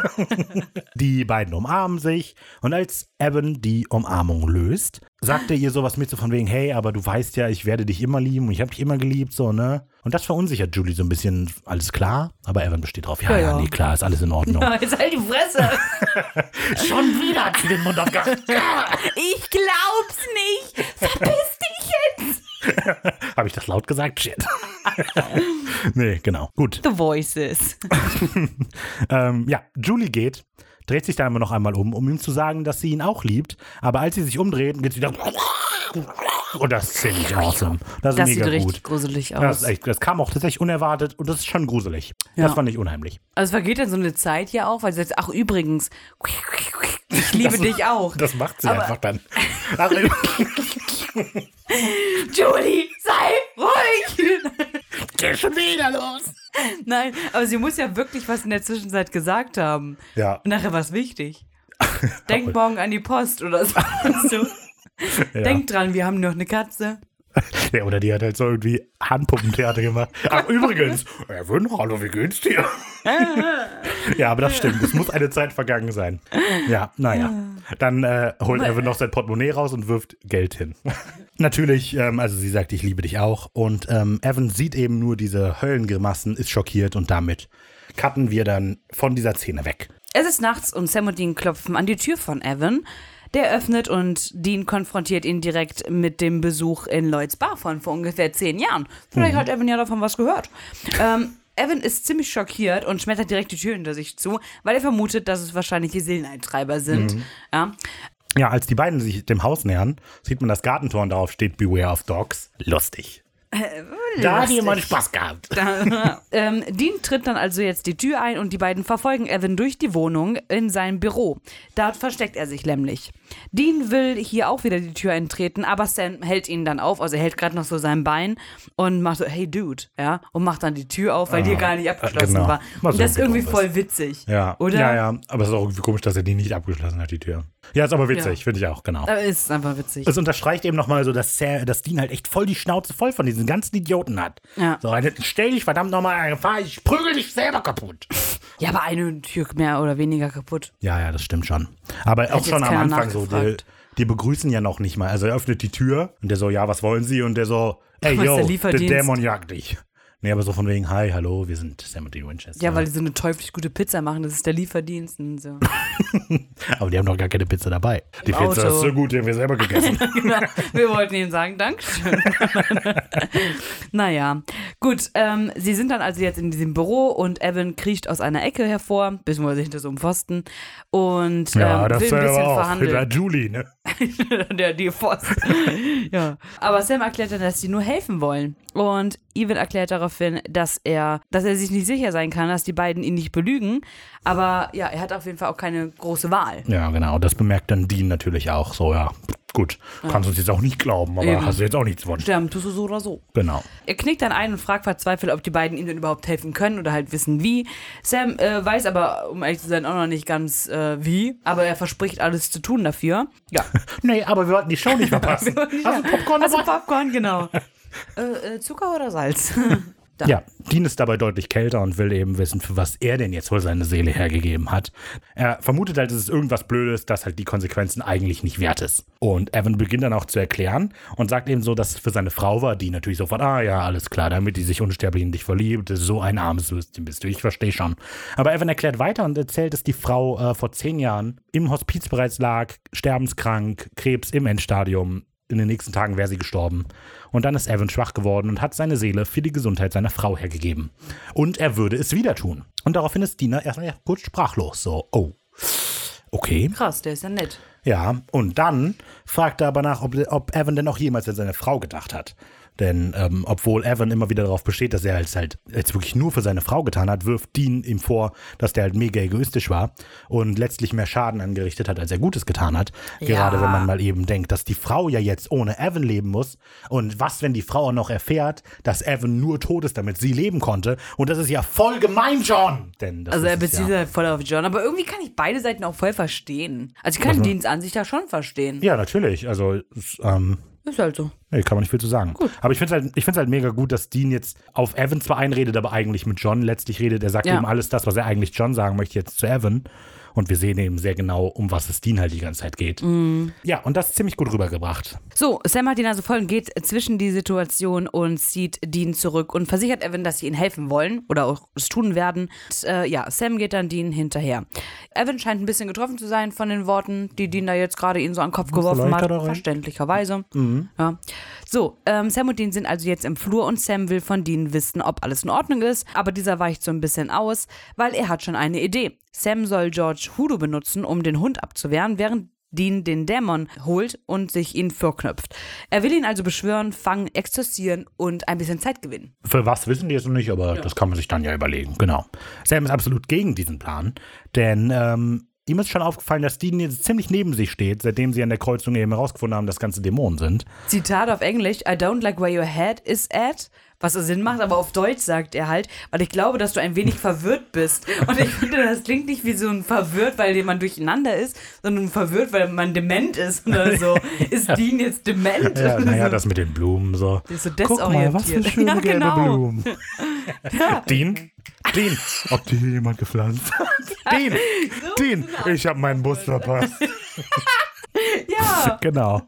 Ja, aber ich weiß, was du meinst. Das ist ein bisschen komisch. Genau, er steht so ein bisschen einfach irgendwie neben sich. Und Dean versucht der Konversation zu entkommen, so von wegen, ah, wir haben keine Zeit. Aber Sam spricht es neben aus, es geht hier um Dad. Dean bleibt stehen und Sam sagt eben, dass er vermutet, dass Dean glaubt, dass John ebenfalls so einen Pakt geschlossen hat, und zwar mit dem Gelbäugigen. Sam geht das nämlich genauso. Der hat auch schon die Idee gehabt, dass das wohl so ist. Und die beiden schauen sich lange an, still so. Man sieht so ein bisschen, die Augen werden schon ein bisschen feucht so. Aber zum Glück dauert diese Situation nicht lange. Dean bestätigt zwar noch, ja, du hast recht, aber äh, passt ja auch alles. Dean lebt, John ist tot, ist wahrscheinlich auch so gewesen. Aber bevor die sich tatsächlich aussprechen können, ruft Evan aus dem Nebenzimmer, ich hab Hunger. Ich hab Hunger. Dass er glaubt, einen Hund gehört zu haben. Ja, das kommt ja so voll aus dem Nichts. Das ist einfach so, hey, habt ihr den Hund gehört? Wann sind wir da? ja. ja, aber ich finde es ganz süß, dass Dean halt sich so konfrontieren lässt und nicht Ja. so einen Macho-Spruch oder so ein, weiß ich nicht was sagt, sondern einfach so, yo, eigentlich hast du voll recht, Sammy. Ja, das stimmt. Das stimmt. Die ganze Zeit ist er immer weiter weggelaufen und wenn ähm, Sam sowas gesagt hat, ist er eher wütend geworden und hier hört er sich halt an. Weil, weil er möchte ja auch gerade irgendwie auspacken. Er ist ja im Begriff so zeitlich zu erzählen und dann kommt der dumme Evan und man dann so, ey, da war doch ein Hund draußen. Arschloch. Haben sie schon wieder nicht die Hundescheiße weggeräumt? Der hat einfach im Vorgarten gekackt. Hast du das gesehen, Dean? weil er gerade aus dem Fenster geguckt Ja, hat. ja. Die Nachbarn haben sich ein neues Auto gekauft. nee, genau. Ja, Dann kommt Dean. Ist es Abraham Lincoln? Mr. President. Happy Birthday to you. Genau, so. Und Sam Nein. steht da. Also Dean nutzt dann die Chance, dass eben jetzt der Hund kommt und setzt seinen Plan in die Tat um, rennt sofort raus, so dass Sam keine Möglichkeit mehr hat, eben nicht mitzuspielen, sondern der muss jetzt halt Evan verteidigen. Ja, generell sehr tolle Gef Sequenz, gefällt mir extrem gut. Wir kommen zu Sequenz 7. Eine Kreuzung und ein Kreis aus Grabesstaub. Wir befinden uns an der Kreuzung vor der Lloyds Bar, die wir bereits kennen. Dean legt gerade ein Foto von sich in die Box von George, die sie da ja schon gefunden haben, und vorher buddelt sie in der Mitte der Kreuzung. Wir sehen so die ganze Situation noch von oben. Rafa hat es Crane Shot genannt. Yeah. Ja, während sich Dean so ein bisschen umschaut und auf den Dämon wartet, der plötzlich auch hinter ihm oder neben ihm auftaucht. Ähm, ich finde diese Aufnahme irgendwie so schön. Das ist so. Idyllisch. Nee, nein, aber also hier, wenn man sich jetzt mal einmal vor als Zuschauer so ein bisschen entfernt, wissen wir, dass als sie das aufgenommen haben, stand diese Frau, die den Dämon spielt, einfach die ganze Zeit hinter Dean, aber die Kamera filmt halt nie richtig drauf und Jensen tut so, als wenn er nach hinten guckt, als würde er die nicht sehen. Ja. So, aber so, wie das eben dann aufgenommen ist letztlich, wirkt es so, als würde die ja plötzlich erscheinen und alles ist gruselig. Keine Ahnung, ich habe in der Sequenz noch mehr gedacht, so toll, Filme machen. Guck mal. Das ist doch, da machen die ja was. Genau mein Filmmagie. Geschmack haben sie jetzt, ja. Ja, super. Nee, klasse. Ja, Toll, super. das freut mich, dass es dich Schön, freut. dass es dir gefällt. Ja, äh, mir ist auch aufgefallen, die Frau trägt jetzt ein schwarzes und kein weißes Mhm. Ja, Kleid. das stimmt, das stimmt. das, was zu bedeuten hat. Oder ob sich der. Geschmack der Dämonen. Das schwarze Kleid, das weiße Kleid kommt nicht so gut an. Die nehmen dann nur durchschnittlich acht Jahre. Ja, ja, Dann haben die halt Marktforschung gemacht. wahrscheinlich. Nee, aber ja, stimmt. Mhm. Ja, äh, die Frau macht dann klar, dass sie äh, der Dämon ist und spürt auch die Nervosität von Dean, die aufkommt. Und ja, sie offenbart auch, dass sie weiß, mit wem sie es hier zu tun hat. Ähm, sie sagt, ich weiß alles über dich, Dean Winchester. Und dann gehen die Augen genau Genau. auf. Die jetzt wieder anders aussehen. Ja, aber nicht so krass dramatisch Nein, die anders. sehen nicht komplett anders aus, aber jetzt sind die Augen komplett rot und die Pupille ist mehr so wolkig. Ja, ja. Wahrscheinlich dürfen die sich das alle selber machen. Die dürfen sich das Das selber designen. cool. Ja. Das wäre echt witzig. Ähm, so, Dean sagt daraufhin, du weißt also, wer ich bin. Und der Dämon, ja, ich stehe im Verteiler. Hm. Eigentlich ganz witziger Spruch. Sie ist auch ganz pfiffig, muss man sagen. Naja, die beiden vertreiben sich also so gerade so ein bisschen die Zeit und flirten. ja, es ist halt, so, Schnick, wir schnack, sind so ein bisschen an den im Flirten-Modus unterwegs. Ja, generell so das Verhalten zwischen den beiden ist so mega flirty. Dabei geht es Ja. halt eigentlich um was sehr Ernstes. Genau. Äh, Dean möchte wissen, was man so sich in den Dämonenkreisen dann so über ihn erzählt. Und genau, wie gesagt, da geht es halt so ein bisschen flirty dann hin und her. Genau. Genau, der Dean möchte das Gespräch dann auf den Wagen verlegen und äh, sie sagt so, ja Gott, Wollen wir nicht auf den Wagen? in den Wagen verlegen. Wie wär's, wie wär's, wenn wir das Gespräch auf dem Dach des Hauses austragen? Wenn wir auf das Empire State Building gehen, wie wär's? Oh, ich war noch nie da oben. Ja, ja. Nee, genau. Also in den In, Impala in den verlegen. Impala genau. verlegen, genau. Die Idee hätte von ihr sein können. So, Auf den Impala verlegen. so, so voll romantisch, sitzen sie da im Mondschein. Ja. Süß. Genau. Währenddessen sind wir bei Evan und Sam. Sam verschließt gerade den Kamin mit einer Linie aus Grabestaub und zeichnet auch so einen Kreis aus Staub um Evan herum. Den dieser Aber wie er das macht, er geht nicht so außen am Kreis und links lässt er so das oder rechts, weil dann immer das, den Staub fallen. Er bückt sich leicht und tut den Sack, das klingt komisch, den Sack zwischen seine Beine. Aber macht er und macht dann so, das sieht so komisch aus. Das ist halt die geheime Hudo-Taktik, dafür muss man das machen. Ja, das ist aber so. Wahrscheinlich auch Evan spricht jetzt so an, sag mal, was machst du da eigentlich? äh, Ja, der sieht doch so bemüht Magie. aus, als würde er so auf die, so auf die Zunge beißen. nee, das gefällt mir. Der war ja eben bei dem Künstler und er ist ja, Ja. Mhm. auch so ein kleiner Künstler. Da muss ich jetzt ganz, nee, nee, nee, das, Das muss mit das ist nicht sprechen. gut, dann wischt ihr das alles weg. Nochmal neu. Genau. Ja. Genau. Zeichnen diesen Kreis aus Staub um Evan herum, den dieser nicht verlassen darf. Wir cutten wieder zu Dean, der gerade die Absicht seines Besuchs erklärt. Er will nämlich Evan aus dem Vertrag raushaben, was für den Dämon allerdings nicht verhandelbar ist. Ein gemachter Vertrag, den kann man nicht einfach so brechen. Dean verspricht aber, dass es der Mühe wert, dass es die Mühe des Dämons wert sein wird, denn er bietet sich selber an, was den Dämon, den Dämon, Hallo Simon! was den Dämon sehr überrascht und kurz erstarren lässt. Sie sagt, ich bin überrascht, du würdest dein Leben für das eines anderes opfern, wie der Vater, so der Sohn. Und das ist natürlich genau das, was Dean, Dean wusste das zwar irgendwie schon, aber jetzt hat er Gewissheit. Und dadurch ist er auch kurz äh, sprachlos. Scheinbar hat sich also der Vater für ihn geopfert. Wir sehen Sam, der den Kreis beendet und cutten schon wieder zurück zu Dean. Der Dämon stellt, sich, äh, stellt nämlich sicher, dass Dean auch den vollen Umfang des Stils seines Vaters versteht und erklärt ihm nochmal, der hat hier, ne, du lebst, äh, dein Vater ist tot, ich Der war das nicht. zwar nicht, aber alles gut. Und Dean hört sprachlos zu, öffnet dann aber die Tür des Impalas und bittet den Dämon einzusteigen. Der Dämon steigt dann auch gerade ein oder will gerade einsteigen, schaut dann aber unter das Auto und bemerkt da eine Teufelsfalle unter dem Wagen und reagiert entsprechend wütend. Du willst mich wohl auf den Arm nehmen, aber sehr böse. Du willst mich wohl auf den Arm nehmen. Nein, so auf den Impala. Auf den Impala nehmen, genau. Nicht auf den Arm. Ja, diese Stelle natürlich muss ich wieder die Diskussion beginnen, ähm, die ich schon in der ersten Staffel gemacht habe. Es gab Zeichnungen, Lee, guck sie dir an. Jetzt hier konkret aber der Fall. Da ist jetzt also diese Falle auf dem Boden und wenn sie in den Impala steigen würde, wäre die in der Falle drin. Ja. Dann kann man schon mal fragen, was passiert, wenn Dean jetzt losfahren würde, während sie in der Falle ist? Oder was passiert, wenn Dean im Auto über eine Teufelsfalle fährt? Tja, Rafa. Ich führe mit dir die Diskussion nicht noch einmal. Na gut. Ich bin raus aus dem Geschäft. Hat der Simon hat doch die Mahnungen angestellt, oder? Ja. Ja. Aber du hattest es auch sehr ausführlich erklärt in den Folgen, natürlich immer wieder. Aber gut, wenn du jetzt nicht nochmal Lust hast zu erklären. Auch mega komisch, kann man wieder viel drüber diskutieren. Muss ich an dieser Stelle eben wieder dran denken. Wir cutten noch einmal zu Sam und Evan zurück, denn da spitzt sich die Lage geradezu. Evan hört den Hund vor der Bürotür und sofort, ja, und sofort beginnt dieser Hund auch an die Tür zu hämmern. Wir sehen zwar, dass auf der Schwelle Grabesstaub liegt, aber das hält den Hund nicht davon ab, halt Krach draußen zu machen. Also wenn ich doch da so gefangen wäre, würde ich doch, weil die Tür geht nach innen auf, das sehen wir eindeutig, dann würde ich ja außen den Grabestaub hinlegen oder das Salz, beim, damit er das nicht verwischt, weil die Tür dürfte er theoretisch öffnen. Ja, Die stoppt ja nicht. Und das ist generell sowas, wir hatten, das hatten wir auch schon viel Ja, ja. diskutiert, wo man diese Spuren hinlegt und so weiter und ob die die wegpusten können oder nicht und so. Ja, naja, Mhm. genau. Auch Sam sieht natürlich diese rappelnde Tür und stellt sich dann in einem sehr schönen Das Detail zu Evan in den Kreis.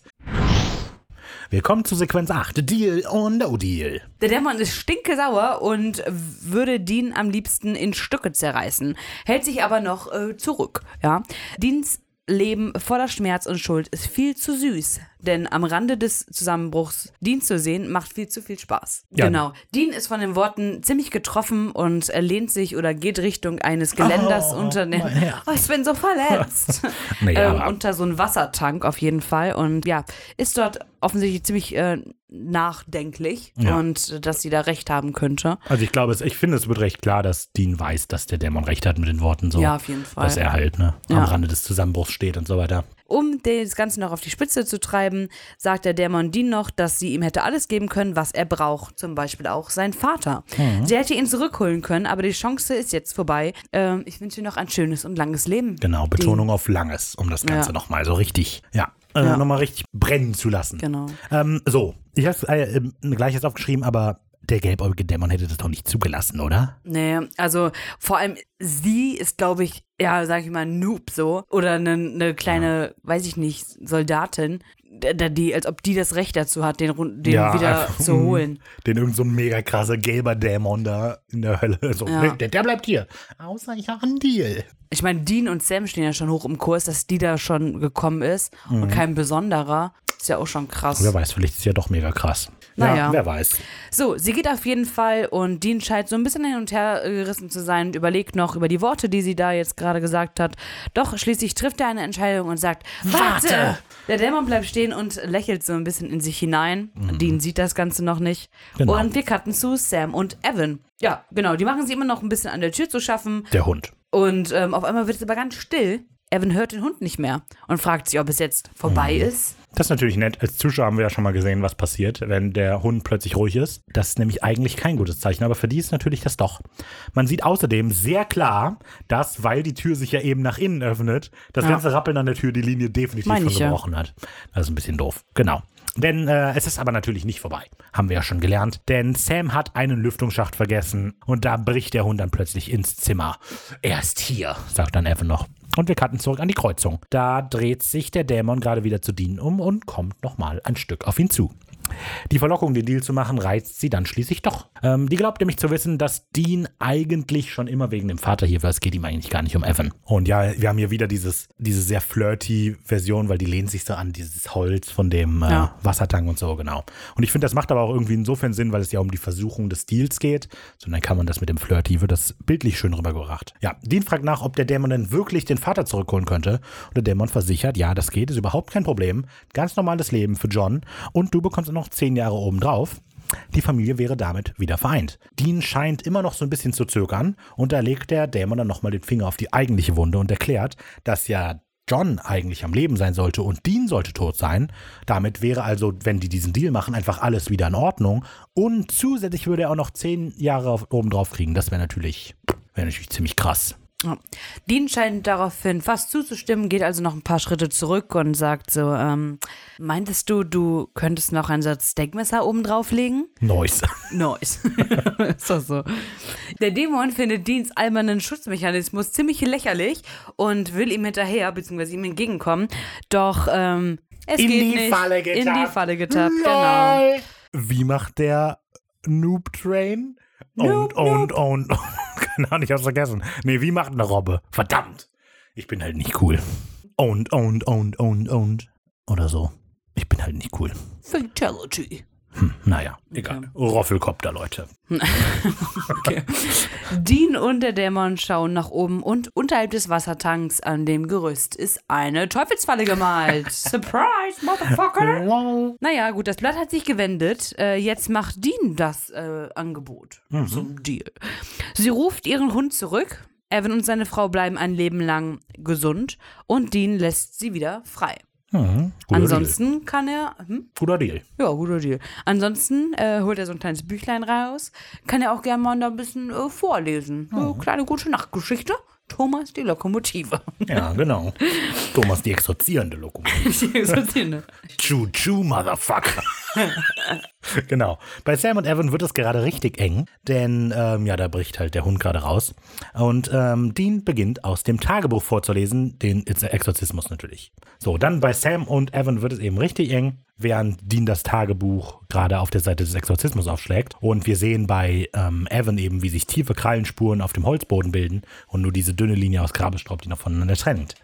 Bevor Dean dann anfängt, mit dem Kruzifixen dann vorzulesen, erinnert der Dämon eben nochmal daran, dass es ja Dean eigentlich um John geht und nicht um Evan. Aber der geht gar nicht darauf ein, sondern setzt seinen Ta Plan in die Tat um und beginnt zu lesen. Ja, während er liest, also wir hören ihn jetzt die ganze Zeit lesen und wir cutten jetzt immer so wieder zwischen dem Dämon und Dean und Sam und Evan zurück, ähm, zieht bei Evan im Büro ein Wind auf, der Staub und Blätter in der Gegend herumschleudert. Und auch die Grabestaublinie bricht schließlich. Sam und Evan ergreifen die Flucht und verbarrikadieren, verba- verbarrikadieren, und verbarrikadieren sich in der Wäschekammer oder so ähnlich. Ist die Frage natürlich, was ist das für ein Wind? Und meine schreckliche Vermu- Vermutung ist, dass es Jim ist, Ich hatte es letzte Folge schon gesagt. der zu dem geworden ist, was er geschworen hat zu bekämpfen. ja. Er war der mit dem losen Blatt Papier. Und jetzt ist er der Wind? Ja. Jim, was ist aus dir geworden? Das ich hab ich- dich nicht wieder. Das habe ich letzte Folge schon gesagt. Du Und ich glaube, Bruder, Jim. Ja, ich habe dich gelesen. Raphael, komm runter. Er hat sich. Ja, da ist aber keiner Jim. Ja, Anakin. Oh, ist das gleiche, Äh. Jim, Anakin. Ja, ich habe halt nur Anakin durch Jim ersetzt. Ah, alles gut. Alles gut. So, genau. Weil Dean und Sam mussten sich ja auch damit auseinandersetzen, dass das Böse nicht immer das Schlechte ist und jetzt eher zu dem geworden, was er immer befürchtet hat. Nein, In der letzten Folge mussten sie sehen, dass das Böse nicht nein, immer das, das war ein Schlechte ist. Blutrausch. Aber letzte Folge hat er schon, hat Jim schon in den Wind gespielt. Da meinst Oh. du, nö, nö, da fliegen doch keine Blätter rum. Und ich so, Ja. oh. Und jetzt bist du selber der Überzeugung, dass der, der ist halt nicht nur der Blättermann.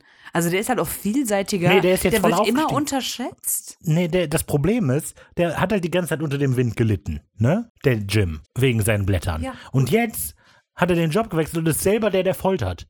Das ist ja fast so wie eine Parallele, als würde man immer gefoltert werden in der Hölle und dann anfängt zu foltern. Oh, verrückt, als ob das normal Supernatural auch vorkommt. Könnte sein. ob ich eine Parallele sehe. Ich sehe da klar eine Parallele. Egal. Ähm, schließlich knickt der Dämon dann doch ein. Wieder Warte. Und der Hund hört auf, an der Türe zu rütteln und Sam und Evan atmen schwer durch. Oh Gott. Ich finde die, Bist du Para so schwer durch. die Parallele finde ich generell sehr schön, dass eben, also mit den beiden Deals, dass einmal macht der Dämon Dean das Angebot und der ist kurz da, gerade als es zu spät scheint, kommt Dean nochmal, warte, und scheint doch auf den Deal einzugehen. Und jetzt hier auch wieder, Dean macht das Angebot, der Dämon schlägt aus. Und dann Warte. gerade als es zu spät scheint, warte. Genau. Finde ich cool. Ich finde das nett. Genau. Wir cutten zu Dean, der gerade in einem Kuss mit dem Dämon vertieft ist. Und Dean fühlt sich so ein bisschen angegriffen, aber der Dämon versichert, dass man so eben Deals besiedelt, besiegelt. Und Evan und seine Frau sind damit jetzt frei und können lange zusammen leben. Ist natürlich jetzt extrem komisch, wie es dazu kommen kann, dass Dean unwissentlich geküsst wird. Ja, der hat zu viel getrunken. Was? Der hat zu viel getrunken. Der ist wieder dicht. Der ist wieder so. prall. Okay, kann sein. Ähm, Okay, ich dachte, wir lachen länger drüber. ja, aber ich weiß nicht, ich verstehe nicht ganz. Er war ja eben noch nicht betrunken. Aber Raphael, wir haben in der letzten Folge auch den Witz gemacht. Wir haben Ja, und dann hat er jetzt Filmriss oder was? Und dann bin ich neben dir aufgewacht. ihr so, ach komm, Okay, ja, wir lachen okay. einfach jetzt gar nicht mehr. Nee, ist Das auch. ist ein ernster Das verbraucht auch viel Zeit, immer ist mir Ja, aufgefallen. aber äh, Das keine Ahnung, wer hört denn die Folge jetzt so lange an? Ja, ich weiß auch nicht. Keiner, das ist ja Okay. nicht witzig. nee, nee. Okay. Nächste Folge geht's wieder lustig ran. Okay. Der Dämon, der Dämon, schon wieder. Aua! Hab ich auch getan. so, der Dämon äh, steht darauf, dass sie zu ihrem Wort steht, wenn sie einen Handel angeht, denn das sind nun mal die Regeln. Jetzt muss Dean eben nur noch Er seinen Teil steht erfüllen. darauf, dass besteht darauf, dass Ach, sie zu ihrem besteht. Ja, der Dämon besteht darauf, dass sie zu ihrem Wort steht, wenn sie einen Handel eingeht, denn so sind die Regeln. Jetzt muss eben Dean nur noch seinen Teil erfüllen, aber der scheint da nicht wirklich dran interessiert zu sein. Er geht nochmal zurück und klammert nochmal so die Kette, die er da in der Hand hält. Mit dem und dem Dämon entgeht natürlich die Ironie nicht, dass jetzt plötzlich der Dämon die vertrauenswürdige Partei in diesem Deal ist. Außerdem versichert sie Dean, wenn Dean seinen Teil des Dienstes Schon wieder. Warum sind da viele Worte mit D?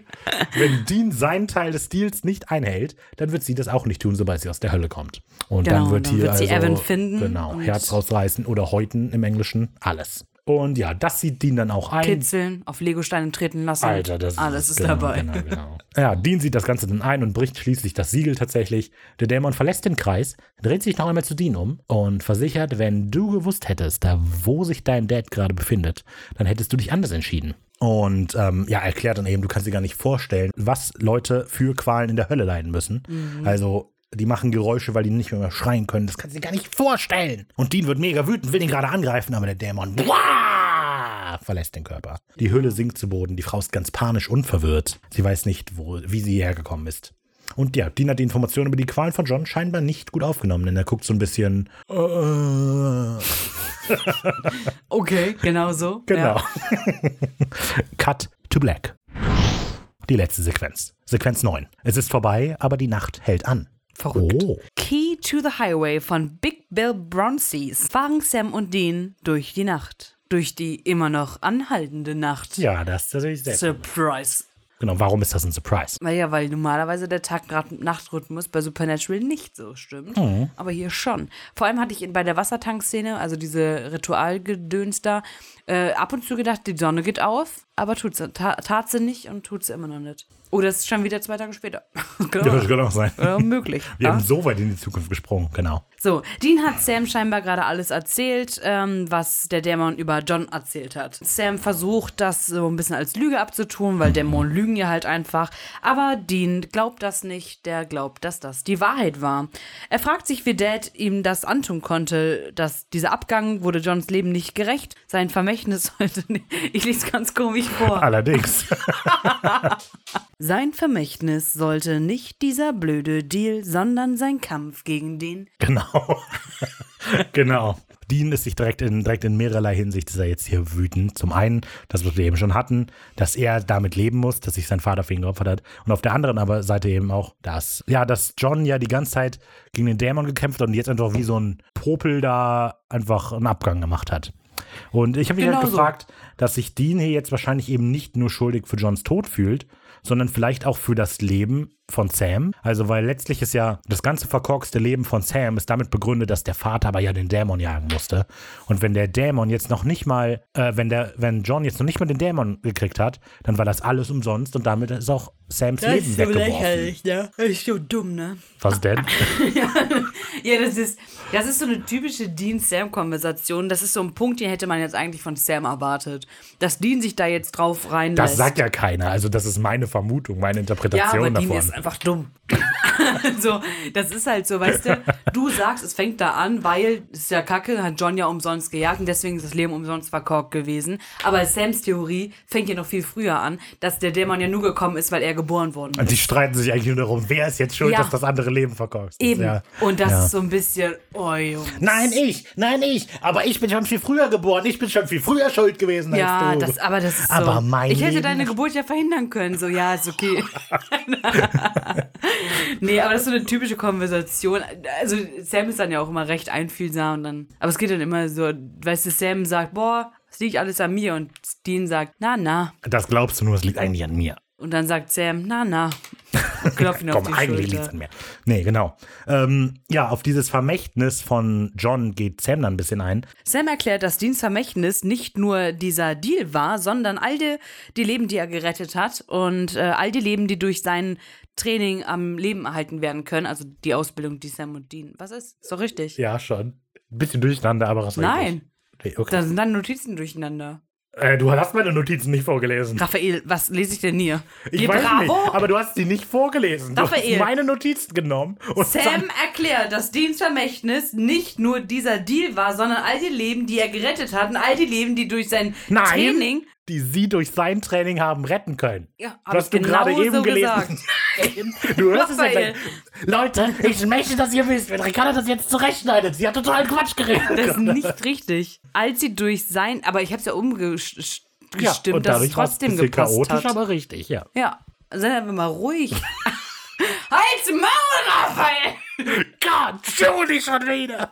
Also die beiden müssen auf jeden Fall weitermachen und äh, damit das Vermächtnis von John Winchester am Leben erhalten. Ja, finde ich voll assi. Weil, also auf oberflächlich ist das eine nette Argumentation, so von wegen, ne? Also, der Deal ist doch nicht sein Vermächtnis, sondern wir, ne? So weit, so gut. Aber auf der anderen Seite sagt, impliziert das irgendwie auch, wenn du dich gegen etwas anderes entscheidest, als das, was John für dich vorgesehen hat, verrätst du sein Andenken. Aber das ist doch genau das, was Sam in der ersten Staffel die ganze Zeit gesagt hat. Dean ist immer der, der das Vermächtnis von John, als er noch am Leben war, behalten wollte. Und, und Sam war immer so, nee, nee, muss ich nicht. Und jetzt sind beide so, ja, ja, komm, wir machen das Vermächtnis. Obwohl beide da schon an einem Punkt waren, um zu sehen, au, dass John ein scheiß Vater war. Woher kommt der Wechsel? Durch den Tod von John. Nee, die haben danach doch noch gesagt, dass das ein Arsch ist. Ja. Genau so haben sie es. Die Folge endet damit, dass Sam noch wissen möchte, ob Dean wirklich in Erwägung gezogen hat, diesen Deal denn einzugehen oder ob das einfach nur ein Trick war. Und anstatt zu antworten, dreht Dean die coole Rockmusik im Wagen voll auf. Die Folge ist damit vorbei, aber wir sehen Das plötzlich erste Mal einen Soon. eine Vorschau. Und die sehen wir doch. Wann sehen wir das nochmal? Das sehen wir nochmal, aber wir sehen nicht. Wir haben es noch nie gesehen. Ja. Also, obwohl gut, als es im Fernsehen lief, haben wir immer eine nächste Folge passiert, das Ja, gesehen. aber so? Aber Ja. in der Folge selber reingeschrieben. Genau, in dieser Vorschau sieht man nämlich irgendwelche Andeutungen mit einer dämonischen Biowaffe, weiteren Wunderkindern und Corona. die Enthüllung der letzten Worte Johns. Damit ist die Folge vorbei. Ich sage direkt, zu meinem Fazit habe ich eigentlich nichts hinzuzufügen zu dem, was ich sowieso schon hatte. Ich finde, die Folge macht eigentlich alles richtig, was sie tut, spricht viele gute Themen an, das baut sich alles so schön dadurch auf und am Ende haben wir das Finale von dem, was am Anfang gesetzt wird. Alles cool, aber sie hat nicht diesen, es klickt nicht so richtig bei mir. Nee, tut's bei mir auch nicht. Also, ja. Sogar, sie klickt sogar noch weniger als die letzte Folge bei mir, glaube ich. Weil, ich weiß nicht, also ich finde das schon cool mit Robert Johnson und mit den Kreuzungsdämonen und so, aber ich weiß nicht, irgendwas stört mich, ich weiß nicht genau was, aber an der, zum Beispiel an dieser Thematik mit Evan, den Ärzt und so. George, der ist ja noch ganz cool, der sich da mit seinem Ableben da auseinandergesetzt hat und weiß, dass er es im Endeffekt schuld ist, dass die anderen mit draufgehen und so. Aber irgendwie stören mich, weiß ich nicht, stören mich die anderen so ein bisschen. Dieses auch so, warum Sam und Dean sich dieser Thematik so praktisch auch annehmen irgendwie. übernatürliche Bedrohung muss von denen gelöst werden. Also es macht schon Sinn, finde ich. Klar, die sind das irgendwie selber schuld, weil die den Deal gemacht haben, aber das heißt ja nicht, dass die einfach jetzt, dann lasse ich die jetzt sterben so. Nee, nee, nein, nein, das meine ich ja gar nicht. Weil irgendwie wollen sie ihnen helfen, dann irgendwie auch nicht und dann helfen sie ihnen. Und warum sind die nicht früher auf diese Idee gekommen? Ich weiß nicht, ich finde es, keine Ahnung, ich weiß nicht, irgendwas, irgendwas stört mich, wie gesagt, an der Folge. Sie ist gut, gute Musik, mal, kann man jetzt auch mal hier festhalten. Ja, was war ein kurzes Fazit, aber ich habe tatsächlich nicht mehr zu sagen. Alles gut, aber naja. Kommen wir zum Zitat der Woche.